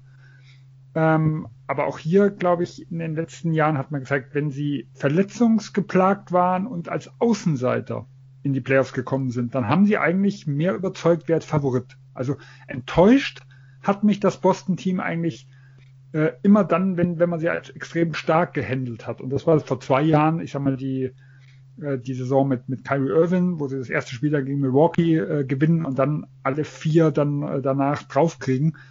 Äh, und auch die gesamte Saison vor zwei Jahren wurde ja extrem gehypt und war nachher schwach und sowas dieses Jahr ja auch. Letztes Jahr tolle Saison gespielt, nachdem Kyrie gegangen ist, äh, Kemba trotz, äh, trotz Verletzung, Hayward trotz Verletzung. Dieses Jahr Boston immens hochgehypt. Was ist es? Kam eine große Enttäuschung. Und jetzt sind sie halt schon in der Serie der krasse Außenseiter. Ich glaube, das liegt ihnen generell schon. Äh, aber wir brauchen nicht darüber zu reden, dass, dass sie dadurch die Serie gewinnen. Also äh, ich glaube nur, dass, dass sie schon anders auftreten werden wie gegen Teams, wo sie als klarer Favorit sind. Da fehlt, fällt mir das, fehlt mir das manchmal noch mehr wie gegen die Top-Teams. Gut, dann kommen wir zur sechsten und letzten Playoff-Paarung, die bereits feststeht. Und ja, ich meine, wie krass ist es? Da bist du als Phoenix Suns, spielst eine Bombensaison, ja, ähm, stehst Seit äh, elf Jahren bist du mal wieder für die Playoffs qualifiziert. Äh, ja, als, als zweitgesetztes Team im Westen und dann triffst du auf den Titelverteidiger, der ja in Bestform wahrscheinlich immer noch das Team ist, das es zu schlagen gilt. Äh, ja, neben Bucks gegen Heat, glaube ich, so ja das Duell, wo, worauf wir uns besonders freuen. Ähm, ja, Sven, du Du kannst jetzt aus Phoenix Sicht argumentieren. Wie wollen sie es packen gegen die Lakers? Ja, also auf dem Papier wahrscheinlich einer der coolsten, also neben Milwaukee, Miami, äh, vielleicht die coolste Serie der diesjährigen Erstrunde. Ob es dann wirklich so wird, äh, ich glaube, wir brauchen bei, bräuchten bei keiner anderen Serie so eine Glaskugel wie bei Phoenix LA. Denn das große Fragezeichen, was auf der Seite der Lakers halt ist, wie fit sind LeBron James äh, und Anthony Davis wirklich? Und also vielleicht kann Dominik dazu nachher ein bisschen mehr sagen. Mich hat es weder heute Nacht äh, gegen Golden State, da habe ich eine klare Antwort bekommen, noch in den letzten Spielen. Also insgesamt äh, gab es einige Spiele, die ich, äh, wo ich, wo ich gedacht habe, oh, sie sehen körperlich fit aus, äh, das passt, der sie finden den Rhythmus wieder. Dann gab es andere Situationen, wo man dann da sagt, okay, das passt überhaupt noch nicht. Ähm, ein, ein LeBron James kommt überhaupt nicht zum Brett, äh, er wirkt überhaupt nicht rund.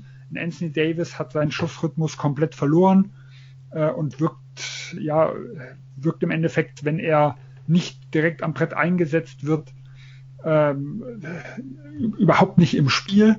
Äh, und das sind zwei ganz unterschiedliche Gesichter, die wahrscheinlich nach so einer Verletzung auch absolut normal sind. Also ich erinnere mich zum Beispiel an Steph Curry 2016, er sich ja den Knöchel äh, irgendwo verletzt hat. Er hat ja gegen Oklahoma dann, äh, wo sie mal 1 zu 3 zurücklagen, hat er dann Hammerspiele hingelegt äh, und hatte auf der anderen Seite in den Finals hat man gesehen, oh, so richtig zum Brett ist er nicht, so seine Floater, für die er ja berühmt ist, da hat er, war er sehr, sehr zögerlich. Äh, da ist wahrscheinlich jeder Tag einfach anders, wenn man zurückkommt. Und das macht es extrem schwer, die Lakers irgendwo einzuschätzen. Ich glaube, für mich der Knackpunkt ist halt, die Offense irgendwo der Lakers, weil wenn hier äh, LeBron, James und, LeBron James und Anthony Davis nicht auf nahe Top-Niveau irgendwo agieren, äh, dann ist das so der größte, größte Hemmschuh. Die Defense hat ohne sie hervorragend funktioniert. Äh, Anthony Davis kann auch mit 80% Form äh, da noch ein riesen Upgrade sein. LeBron James ist einfach smart genug, um zu wissen, äh, wo hilft er, ähm, wie, wie läuft ja irgendwo die Rotation. Also da sehe ich jetzt überhaupt gar keine Fragezeichen, außer jetzt, wenn sie halt die Minuten nicht spielen können. Äh, aber offensiv sind sie auf die beiden immens angewiesen. Und die Phoenix Suns sind halt ein Team, was immens diszipliniert ist. Äh, sie spielen sehr, sehr viel im Halbfeld, lassen auch auf der anderen Seite keine Transitions zu. Das heißt, das wird ein äh, ja, klassischer alter Playoff-Basketball irgendwo werden, ähm, wo einfach man offensive Schwächen ganz, ganz schlecht kaschieren kann. Und ich glaube, hier müß, müssen wir einen Anthony Davis sehen, der seinen Wurf trifft. Denn das ist, glaube ich, die größte Stärke der Lakers gegen die Suns. Äh, wenn, wenn er dort äh, in Topform ist, können die Suns ihn eigentlich kaum stoppen. Und wir brauchen LeBron James, der die Offense ja dirigieren kann, leiten kann äh, und auch offene Würfe für seine Mitspieler irgendwo raus, äh, rausholt. Äh, Ansonsten würde ich sogar die Suns als Favorit sehen. Ja, ähm, ich glaube, man hat da gerade im Spiel jetzt gegen die Warriors ähm, beides gesehen. Also die erste Hälfte war von sowohl LeBron als auch von Anthony Davis gar nicht gut. Und dann in der zweiten Hälfte sind sie, ich will jetzt nicht sagen aufgewacht, aber man hat einfach ein ganz anderes Gesicht gesehen. Also ich glaube, es ist schon jetzt einfach von außen schwer einzuschätzen, wie fit sie sind. Ähm, rein gefühlsmäßig ist für mich Anthony Davis ähm, fitter als LeBron. Ich glaube, das hat man, oder ich habe das irgendwie so empfunden, gerade die, die Spiele zuvor. Also da hat man dann auch wieder mehr Anthony Davis gesehen, gerade auch da, sie haben ja vor nicht allzu langer Zeit dann auch gegen Phoenix gespielt. Ähm, da hat er dann einfach dominiert. Also ich glaube, er ist näher jetzt an seiner Topform als LeBron. Ähm, sie sind beide natürlich noch weg.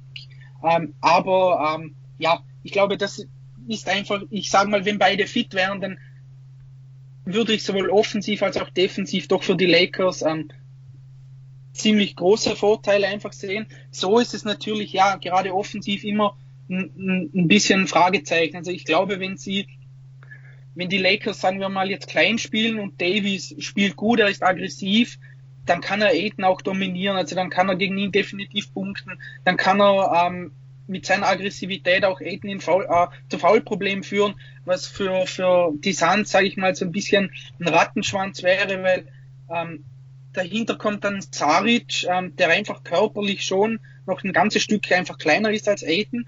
Und gerade die Minuten, die Aiden dann auf der Bank ist, könnten doch sehr vorteilhaft für die Lakers sein, einfach weil sie im Frontcourt, ähm, sage ich mal, eine andere ähm, ja, Athletik und Größe mitbringen, als die Suns sonst haben. Und auch in der Transition, ich glaube, das hat man auch einfach gesehen, ähm, wenn die Lakers da ihre Athletik äh, ausspielen können und zu Möglichkeiten kommen, dann sieht das dann schon sehr, sehr gut aus. Da können sie dann wirklich enorm gut von Defense auf Offense umschalten. Aber ja, ich meine, schlussendlich hängt alles einfach davon ab, wie fit sie sind. Denn ich glaube, wenn sie fit wären, dann hat, hätte Phoenix gerade auf den wichtigen Positionen, eben wenn Anthony Davis auf der 5 spielt und LeBron auf der 4, hätten die Suns nicht die Verteidiger, die den beiden da wirklich sehr gut oder sehr, sehr wehtun könnten. Denn ich sehe auch einen Jay Crowder so, sage ich mal, massiger ist. Der hat letztes Jahr dann in, der, in den Finals auch gegen LeBron wenig Licht gesehen. Und aber ja, ich meine, schlussendlich hängt bei den Lakers sehr, sehr viel gerade offensiv an der Gesundheit und natürlich, ob man von draußen trifft. Das war letztes Jahr schon ein Punkt, das ist dieses Jahr einfach ein, ein Punkt. Ähm, wenn sie konstant gut von draußen treffen, dann sind sie unheimlich schwer zu besiegen.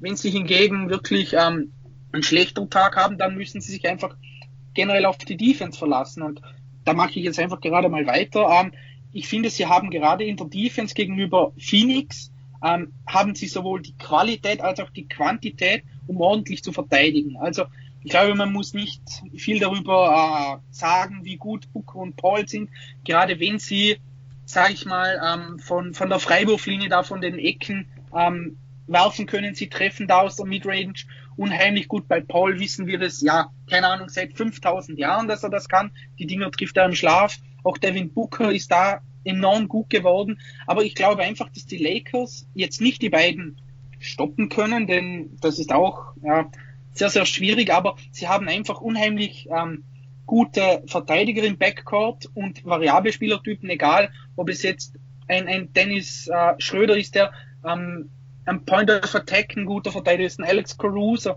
der das super macht, ein KCP, der die Athletik mitbringt, ein Wesley Matthews, der körperlich einfach stärker ist. Also sie können da, sage ich mal, einfach Booker und, und Paul viel entgegenwerfen. Ob es am Ende dann, dann klappt, das ist natürlich wieder eine andere Sache. Aber gerade an sich, von dem her sind sie im Backcourt schon gut aufgestellt und mit den zwei ähm, da ähm, oder um den zwei da Probleme zu verursachen. Gut, im Frontcourt, da müssen wir nicht darüber reden, LeBron und Davis. Ähm, selbst wenn die nicht bei 100% sind, sieht das unheimlich gut aus.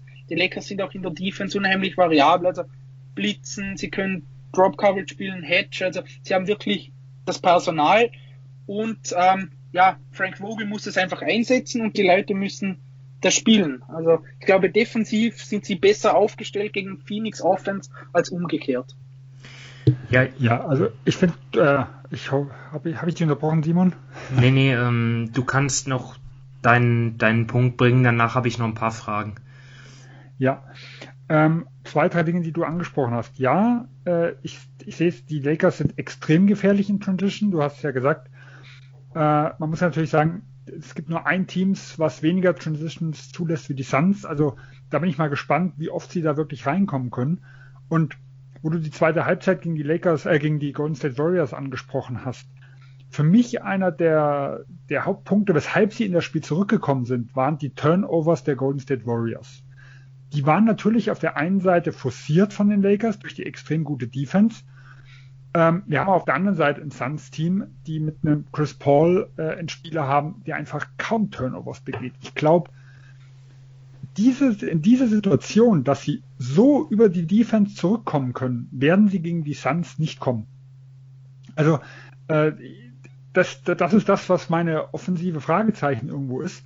Äh, und wenn die Lakers offensiv äh, es nicht schaffen, das Spiel irgendwo an sich zu reißen, dann glaube ich nicht, dass sie von der Defensive her äh, das irgendwo bestimmen können, denn die, denn die Suns schaffen es aus jeder Lage, egal ob am Ring, aus der Mitteldistanz oder auf dem Dreiern, gehören sie zu den besten Teams äh, irgendwo der Liga, was, was es angeht, Schüsse zu kreieren. Äh, und ich, natürlich werden sie gegen die Lakers keine 120 Punkte irgendwo machen, aber sie werden genug machen, um im Spiel bleiben zu können, wenn die Lakers es einfach nicht schaffen, ihre, ihre Offense da auf ein äh, hohes Niveau zu heben. Weil ganz klar, in den letzten Wochen war die Defense der Suns irgendwo der Schwachpunkt. Äh, und da müssen die Lakers irgendwo ansetzen. Und wie gesagt, ich finde es extrem spannend und ja, die, die, ich glaube, die Lakers können sich nicht erlauben, über die Großteil der Serie mit zwei Bigs irgendwo zu spielen, sondern sie werden wahrscheinlich schon viel früher äh, da die Rotation anpassen müssen. Äh, und dann mal gucken, wie das halt minutentechnisch funktioniert, weil wenn die, wenn die anderen Bigs mehr auf der Bank sitzen, dann müsste ja Anthony Davis auch eigentlich relativ viel Minuten äh, abreißen auf einer Position, die er überhaupt nicht mag und die brutal hart zu spielen ist. Äh, und da ist schon eine, das ist schon für mich eine große Herausforderung für LA. Ich finde, es gibt zwei Sachen, die äh, es zu, beobachten, zu beobachten gilt. Und zwar Dennis Schröder war jetzt auch zwei Wochen raus, hatte ja, vergangene Nacht überhaupt nicht seinen Rhythmus gefunden, dann in den, vergangen, in den letzten Minuten sogar das, das Spielgeschehen dann von der Bank verfolgen müssen. Ähm, mal sehen, was er offensiv beiträgt. Und ich fand auch Kyle Kusma irgendwie ziemlich unauffällig, aber vielleicht war das nur mein Eindruck. Ähm, ich hätte jetzt noch mit den zwei Bigs, einen Big, da, da hätte ich jetzt noch die Frage, wie ihr das äh, einschätzt, nämlich, ja, das kann natürlich Matchup-bedingt sein. Ne? Die Warriors haben ja auch viel klein gespielt mit Green auf der 5, aber ich fand schon, in den entscheidenden Phasen hat dann Davis doch auf der 5 gespielt und ja, da würde mich jetzt interessieren, Dominik, was, was siehst du lieber, dass die Lakers die, die Suns mit ihrer Größe überpowern, mit zwei Bigs, die ja sozusagen ihre, ihre Größenvorteile ausnutzen, oder denkst du, nee, mit, mit Davis auf der 5, da kriegt man einfach die, die besten die besten Lineups hin, das, das sollten wir am häufigsten sehen. Ähm, ich glaube, man wird beides sehen. Also ähm, ich gehe schwer davon aus, dass neben Davis ein anderer Big starten wird. Ich sehe das jetzt auch nicht irgendwie so als, als Todesurteil, wie man irgendwie gerne inzwischen liest. Ähm, also ich glaube, es wird sowieso ein ganz anderes Spiel als gegen die Warriors, denn die Booker und Paul haben nicht diese Gravity wie eben ein Steph Curry und die haben die Suns haben im Frontcourt nicht so ein oder ein Pick-and-Roll-Pass danach, er den Ball hat wie ein, ein Draymond Green, aber es ist schon so, dass in den entscheidenden Minuten oder ich sage mal, wenn es wirklich darauf ankommt, jetzt was zu machen, dass Anthony Davis auf der 5 zu sehen wird. Also er hat es eh schon selbst gesagt, er hat auch letztes Jahr in, den, in, in der Bubble, in den Playoffs hat er auf der 5 gespielt. Ähm, und ähm, ich sehe das jetzt nicht so als Problem. Also Vogel hat da letztes Jahr auch ähm, in den Playoffs reagiert, hat dann einfach McGee und Howard gebencht, die sind dann einfach raus gewesen aus der Rotation. Da haben dann Davis und Morris zum Beispiel auf den größeren zwei Positionen gespielt. Also ähm, ich würde es natürlich am aller, allerliebsten sehen, wenn Davis immer auf der 5 spielt. Aber das ist einfach unrealistisch. Ich glaube, da muss man, damit muss man sich irgendwie abfinden. Es bringt nichts da, ja, ewig irgendwie darum, rumzuheulen, dass ja, Davis auf der 5, da macht er alles besser. Natürlich macht er alles besser. Aber er wird da nicht immer spielen, aber er wird viel, viel, viel, viel mehr in, der, in den Playoffs auf der 5 spielen, als er sonst macht. Und deshalb habe ich jetzt da nicht so irgendwie ähm, die große Angst, dass man schlussendlich, keine Ahnung, irgendwie Drummond in, sage ich mal, über die ganze Serie hinweg 25 bis 30 Minuten sieht. Das kann ich mir überhaupt nicht vorstellen. Vielleicht ein Spiel 1, wie das bei Vogel immer wieder ist, dass er da wieder Zeugs ausprobiert, wo man sich ein bisschen die Haare rauft. Aber ähm, spätestens nachher glaube ich, dass er da dann umstellen wird und sehen wird oder weiß dann, was funktioniert und was nicht. Und deshalb gehe ich da schon schwer davon aus, dass man sehr, sehr viel Davis auf der 5 sehen wird.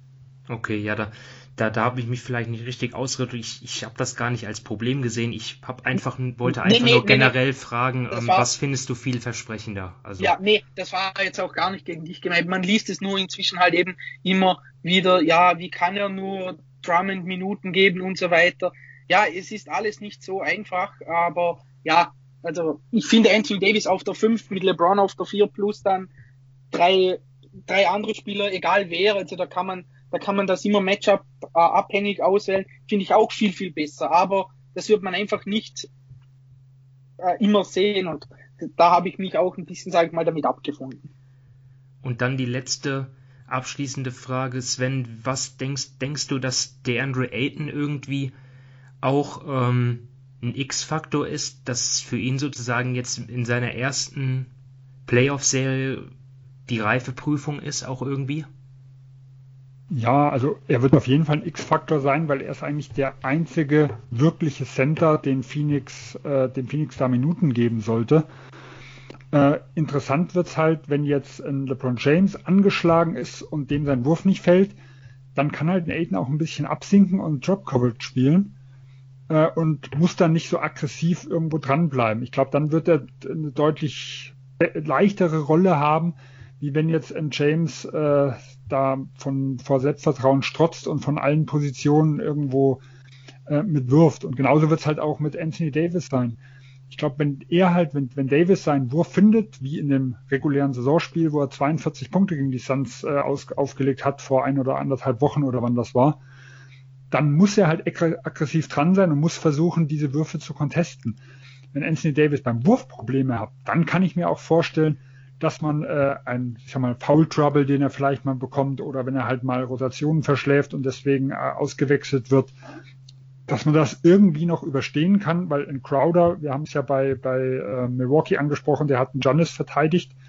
Wenn ein Anthony Davis den Wurf nicht trifft und Probleme hat, über ihn drüber zu werfen und das nicht effektiv ist, dann kann ich mir auch vorstellen, dass man vielleicht mal einen Crowder äh, irgendwo gegen ihn setzt und einen Saric, der zwar offensiv dann Center spielt, äh, aber dann nicht unbedingt einen Anthony Davis verteidigen muss, dann könnte man diese Minuten irgendwo überstehen, vor allem weil man halt offensiv natürlich dann auch Spacing-Vorteile äh, hat und die Lakers ja auch zu Kompromissen irgendwo zwingt.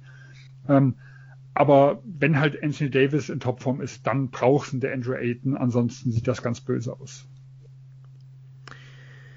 Ja, also Sven, du hast es schon gesagt, ne, man bräuchte hier eigentlich eine Glaskugel.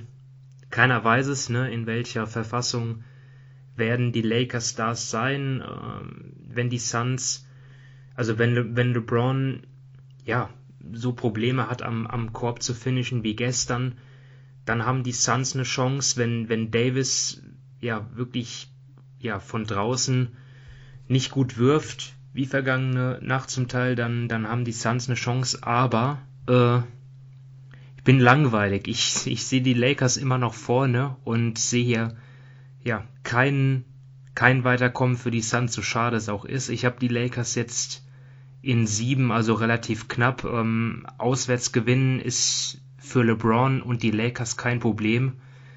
Deswegen äh, denke ich nicht, dass die Lakers das in sechs klar machen müssen. Äh, ich denke mal, sie können auch ein Spiel 7 in Phoenix gewinnen und das äh, ist jetzt so mein Tipp. Dominik? Ähm, ja, also ich glaube, es hängt wirklich sehr, sehr viel davon ab, wie fit ähm, das Team ist. Ich glaube, wenn sie wirklich ähm, Probleme haben, wenn da wenig zusammenläuft, dann kann ich mir sehr, sehr gut vorstellen, dass, dass Phoenix die Serie gewinnt, denn ich meine, sie sind nicht ähm, ohne Grund das zweitbeste Team jetzt im Westen gewesen in der Regular Season. Sie sind, haben ein herausragendes Team mit einem unvorstellbar guten Spieler in Chris Paul gerade in der Crunch Time. Aber ich fange jetzt nicht an, gegen die Lakers zu tippen. Und deshalb sage ich, Lakers sind sechs. Ich habe einfach immer noch unheimlich großes Vertrauen in das Team, in den Coach und deshalb, ja, glaube ich, haut das hin und die beiden Jungs sind recht fit. Ja, ich habe auch die Lakers in sieben. Also in Top-Verfassung sind sie für mich eine Klasse besser äh, wie die Phoenix Suns. Äh, Gerade auch, weil halt Phoenix sehr, sehr viele unerfahrene Spieler hat. Also das ist ja nicht nur in der Andrew Ayton, das ist auch ein Michael Bridges, in Cameron Johnson, in Devin Booker hat noch nie Playoffs gespielt, in Cameron Payne noch nie in solchen Situationen gestanden. Äh, also auf dem Papier spricht alles für LA. Äh, und knapp habe ich halt deswegen getippt, wegen den ganzen Unsicherheiten. Und wenn halt wirklich Anthony Davis und LeBron James nur bei 70, 80 Prozent sind, dann glaube ich auch, dass die Suns den Titelverteidiger rauswerfen können. Gut, dann äh, machen wir jetzt noch die beiden Serien, die nicht komplett feststehen. Wir haben im Osten die Philadelphia 76ers, die haben ja, sich den, den ersten Platz gesichert und damit, ja, im Gegensatz zu den anderen Konkurrenten im Osten, äh, den Titelkandidaten Milwaukee und Brooklyn, ja, jetzt sozusagen als Belohnung den einfacheren Weg, denn sie haben jetzt in der ersten Runde sind sie auf jeden Fall klarer Favorit und selbst in der zweiten Runde bekämen sie dann New York und Atlanta, da wären sie auch klarer Favorit. Also die Sixers haben eigentlich keine Ausrede, ja, ähm, die, die, die müssen eigentlich ins Conference Final kommen. Äh, und ja, jetzt zunächst mal geht es dann gegen die Washington Wizards oder gegen die Indiana Pacers. Äh, ich glaube, da brauchen wir gar nicht so viel diskutieren. Dort sind die Sixers klar im Vorteil. Ähm, Sven, siehst du dort eines der beiden Teams, äh, einen, einen, einen der beiden Außenseiter, der den Sixers mehr entgegenzusetzen haben würde? Eigentlich nicht. Also ich muss sagen, ich finde es für, für beide Teams kein gutes Matchup.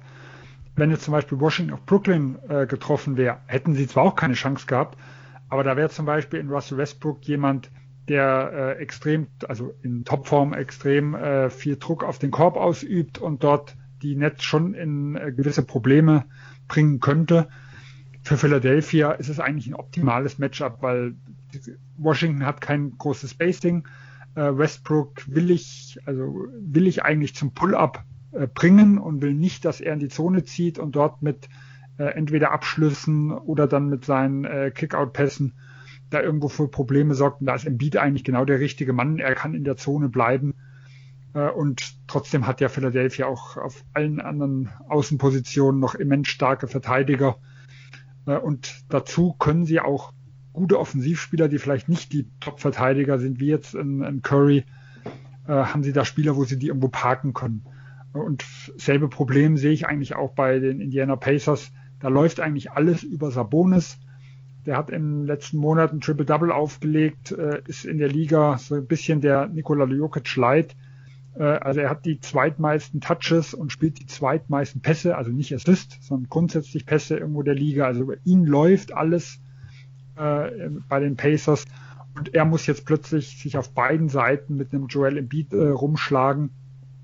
Und eigentlich, je nachdem, wie jetzt ein Caris LeVert, äh, wie, wie, ob er jetzt zurückkommt, ob er da, ob er nochmal fit ist, aber eigentlich außer Malcolm Brockton, ja, keine hochwertige äh, irgendwo Verstärkung hat. Und da ist Philadelphia eigentlich auch überall überlegen. Und ich denke, also ich habe in beiden, Ser in beiden Serien entweder ein 4-0 oder ein 4-1 getippt. Also es wird eine ganz, ganz eindeutige Sache. Hinzu kommt bei den Wizards Bradley Beal auch nicht in Top-Verfassung im Moment, ne? Ähm, bisschen angeschlagen. Also, äh, ja, wird man sehen. Ähm, ich habe jetzt einfach auch mal, egal gegen wen, 4-0 und Dominik, du auch? Ja, also auch 4-0 oder wieder ein Gentleman Sweep. Also das ist für mich eine klare Sache für Philly. Dann gehen wir in den Westen. Utah gegen ähm, Golden State, die haben ja gegen die Lakers knapp verloren. Ähm, oder halt die Memphis Grizzlies, die haben sich äh, knapp gegen die San Antonio Spurs durchgesetzt. Äh, jetzt mal ganz nebenbei die Spurs.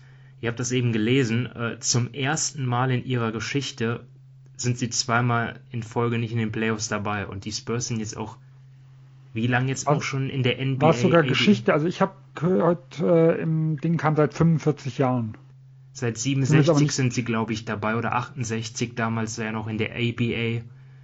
Äh, ja, also Wahnsinn. Also im Fernsehen haben sie, wie gesagt, eingeblendet, das erste Mal seit 45 Jahren. Also ist das wahrscheinlich davor irgendwann mal passiert. Aber wie gesagt, ich habe es nicht kontrolliert. Oh, auf jeden Fall, äh, ja, eine krasse, eine krasse Statistik. Nur so am Rande. Ähm, Utah also gegen Warriors Memphis. Wir haben äh, gesehen, dass die Warriors die Jazz zweimal bezwungen haben. Jetzt auch einmal liegt gar nicht so weit zurück. Gegen Memphis dagegen hat Utah alle drei Spiele gewonnen. Also ähm, Dominik, findest du das repräsentativ? Denkst du, dass Golden State den Jazz, äh, die Jazz mehr ärgern kann? Ja, ich glaube schon. Also ähm, bei Memphis habe ich immer so irgendwie das Gefühl, ähm, wenn die jetzt zum Beispiel gegen Utah spielen, die sind ähnlich wie Utah, nur einfach auf so gut wie jeder Position eine Klasse schlechter. Also die haben alle jetzt keinen Superstar, sage ich mal, also keinen der fünf, sechs besten Spieler der Liga, aber wenn man halt das Team so durchgeht, ähm, Gobert ist dann besser als ein Valanciunas, Mitchell und Conley sind halt besser als ein Bane und ein Ja Morant, also auf dem Flügel ist Utah auch m, einfach auf besser, also ich glaube, die Teams sind so ein bisschen ähnlich, aber Utah ist einfach von, von den Spielern her besser. Und wenn man das dann vergleicht mit, mit den Warriors, die Warriors haben jetzt vielleicht in der Breite nicht immer so ähm, die Klasse derzeit, deshalb spielen sie auch relativ kurze Rotationen, aber sie haben halt mit, mit Stephen Curry ja, einen absoluten Superstar mit Draymond Green, einen der, der drei, vier besten Verteidiger der Liga, der offensiv den Ball super verteilt. Also rein aufgrund dessen würde ich schon sagen, dass ähm, die Warriors da die Jazz mehr ärgern können, gerade auch wenn man sieht, ich finde, Andrew Wiggins hat wirklich einen Schritt nach vorne gemacht. Also da bringt jetzt laufend seine Leistung. Ein Pool macht das auch gut. Also ich sage jetzt nicht, dass sie irgendwie weiterkommen, aber wenn es der Fall wäre, dann ja, würden die Warriors meiner Meinung nach schon ähm, eine größere Gefahr für Utah darstellen, als es die Grizzlies täten. Ich glaube, nicht nur vom Talent, auch systematisch werden die ja. Grizzlies viel besser passen. Also wenn ich einfach mal gucke, ähm, dass, ich sag mal, gerade defensiv ist ja der Ankerpunkt äh, Rudi Gobert äh, und die Grizzlies haben eigentlich keine Möglichkeit, ihn irgendwie in die Bredouille zu bringen. Das heißt, Valenciunas ist ja ein klassischer Brettcenter. Das heißt, Gobert kann am Ring bleiben. Äh, und auch wenn sie jetzt ein Pick and Roll mit John Morant spielen, das, was er momentan überhaupt nicht hinbekommt, ist der Wurf. Also heute Nacht hat er auch durch, glaube ich, drei verworfene Freiwürfe, sogar kurz vor Schluss, das Spiel nochmal irgendwo eng gemacht und der Dreier wird momentan überhaupt nicht respektiert. Ähm, also Rudy Gobert kann eigentlich immer absinken äh, und die Grizzlies können das eigentlich gar nicht bestrafen. Deswegen sehe ich da halt auch systematisch einen riesen Vorteil. Bei Golden State muss man halt gucken, ja, äh, wie verteidigen sie das äh, Pick and Roll mit Draymond Green und Steph Curry? Weil Draymond Green ist zwar ein absoluter Non-Shooter, aber allein diese Kombination kann man draußen nicht, äh, nicht stehen lassen. Dann ist halt die Frage, tut man Gobert mit rausziehen und raubt ihm damit seiner größten Stärke? Und das ist ja eigentlich der Ringbeschützer, der halt äh, die ganze Defense zusammenhält. Äh, und das wird man vielleicht gerade machen müssen, wenn jetzt die äh, Warriors mit Draymond Green auf Center spielen und Wiggins, Anderson, Poole und Curry, also vier Schützen drumrum. Oder wenn sie halt vielleicht mit Looney und Green spielen, ob man halt einen Rudy Gobert dann auf Looney zieht, damit er in der Zone bleiben kann. Und dann muss aber jemand wie ein Bogdanovic einen Draymond Green äh, irgendwo übernehmen. Also ich denke, da sind die Aufgaben, die sie da defensiv äh, zu erledigen haben, deutlich größer wie jetzt gegen Memphis. Und für mich ist halt defensiv, äh, gerade mit dem Rudy Gobert, das immer noch so das Prunkstück der Utah Jazz. Für mich ist halt die Tiefe bei den Warriors echt problematisch. Also man hat es ja jetzt auch gegen die Lakers wieder gesehen, wo Curry und dann auch Green draußen waren. Es war auch nicht lange, weil äh, ja lange konnten die konnte Steve Kerr sich das nicht ansehen. Da ging ja gar nichts. Ähm, also wenn dort nicht Andrew Wiggins äh, wirklich äh, mega mega mäßig abliefert, dann sehe ich auch Golden State dort äh, ja, ohne, ohne richtig große Chance. Ich, ich würde sagen, es könnte ein 4-1 werden, vielleicht 4-2 für Utah, ähm, aber ich glaube, äh, ich, ich rechne den, den Warriors eigentlich keine Chance aufs Weiterkommen aus. Dafür, dafür reicht es einfach nicht, äh, ja, was das Personal betrifft, jetzt abgesehen von, von, von Curry, Green und Wiggins. Ähm, seht ihr auch so, oder? Ja, also ich habe die Grizzlies eher so zwischen 4-0 und 4-1, also das wird eine ganz ja, das klare sowieso, Geschichte. Ja, das, das stimmt Und äh, die Warriors habe ich auch mal bei 4-2 getippt. Ich denke, eine Unbekannte ist halt bei Utah noch äh, und das sind die zwei Guards. Conley ist ja auch gerade erst zurückgekommen und eine halbe Stunde oder so vor unserer Aufnahme kam die Meldung von Vogue, dass Donovan Mitchell jetzt so äh, wieder trainiert und wohl äh, Richtung Spiel 1 äh, wieder auflaufen soll. Äh, da ist natürlich auch eine gewisse Unbekannte, wie fit er jetzt gerade in den ersten Spielen ist. Und da könnte ich mir schon vorstellen, wenn er nur so bei 80, 90 Prozent ist, dass es dann gegen Golden State eng werden könnte. Gegen die Grizzlies glaube ich nicht dran. Ja, also ich habe auch, wenn es gegen die Grizzlies gehen würde, maximal 4-1 und gegen, ja, gegen die Warriors kann ich mir schon ein 4-2 vorstellen und ja, es, äh, ich glaube, da kommen die Jazz schon weiter, aber könnten dann schon auch interessante und unterhaltsame Spiele werden. Gut, dann ähm, sind wir durch. Ähm, zum Abschluss vielleicht noch äh, ein bisschen, ähm, bisschen Werbung machen in eigener Sache. Ähm, ja, ich weiß nicht, ob ihr es mitbekommen habt, aber auch beim US-Manager von uns ja, geht es jetzt auch wieder los ähm, mit den Playoffs. Äh, geht wieder von Null los. Äh, ich weiß nicht, Sven, du bist da tiefer drin. Die, die, die Marktpreise sind doch jetzt äh, angelehnt an die, an die Leistung in der regulären Saison, oder? Genau, so, so zumindest, äh, also mir wäre zumindest nichts anderes aufgefallen. Es macht es auch extrem schwierig, ein Team zusammenzustellen. Auf jeden Fall, das habe ich schon festgestellt. Ja, ja, weil halt gerade die äh, billigen Spieler, also diese Schnäppchen gibt's natürlich nicht, weil die, die ja gut gespielt haben in der regulären Saison, die haben ja einen gewissen Preis und man findet ja nicht so den 1 Millionen Spieler, äh, weil normalerweise liefert der ja sonst auch, äh, auch vorher. Ja. Und es sind natürlich viele Teams ja auch draußen, deren Spieler man gar nicht mehr nehmen kann. Also ich habe allein bei dem provisorisch zusammengestellten Team. Also das wird natürlich noch überarbeitet, weil wir wissen ja noch gar nicht, wer jetzt wirklich als, ähm, als die letzten zwei Teams noch in die Playoffs kommen. Habe ich zum Beispiel zwei Spieler mit drin, äh, die einfach nur 0,5 Millionen kosten und wo ich nicht damit rechne, dass die überhaupt Spielzeit bekommen, weil ich es gar nicht anders hinbekomme. Ja, und das ist beim normalen Spiel eigentlich nie der Fall. Da habe ich immer hoffnungsvolle Leute im Bereich 0,5 bis eine Million. Ob die nachher wirklich klicken, ist eine andere Frage, aber wo ich mir zumindest was erhoffe. Ja, so ging es mir auch. Also echt richtig schwierig, dort einen Kader dort zusammenzustellen. Aber das ist ja auch die Herausforderung. Ähm, ja, also dort macht, macht gerne mit. Ähm, ja, und damit sind wir jetzt wirklich am Ende. Äh, ja, wir freuen uns alle auf die Spiele. Es wird jetzt wieder, wird jetzt wieder super werden. Äh, die erste Runde, das sind dann ja immer immer drei oder vier Spiele dann an einem Tag ne, hintereinander. Das ist dann schon immer, ja, sind ja schon Basketballfeiertage immer. Ähm, dann, äh, ja, genießt es, genießt die Spiele, genießt die Playoffs ähm, und äh, ja, macht's gut. Äh, bis dahin und bis zum nächsten Mal. Ciao. Tschüss. Tschüss.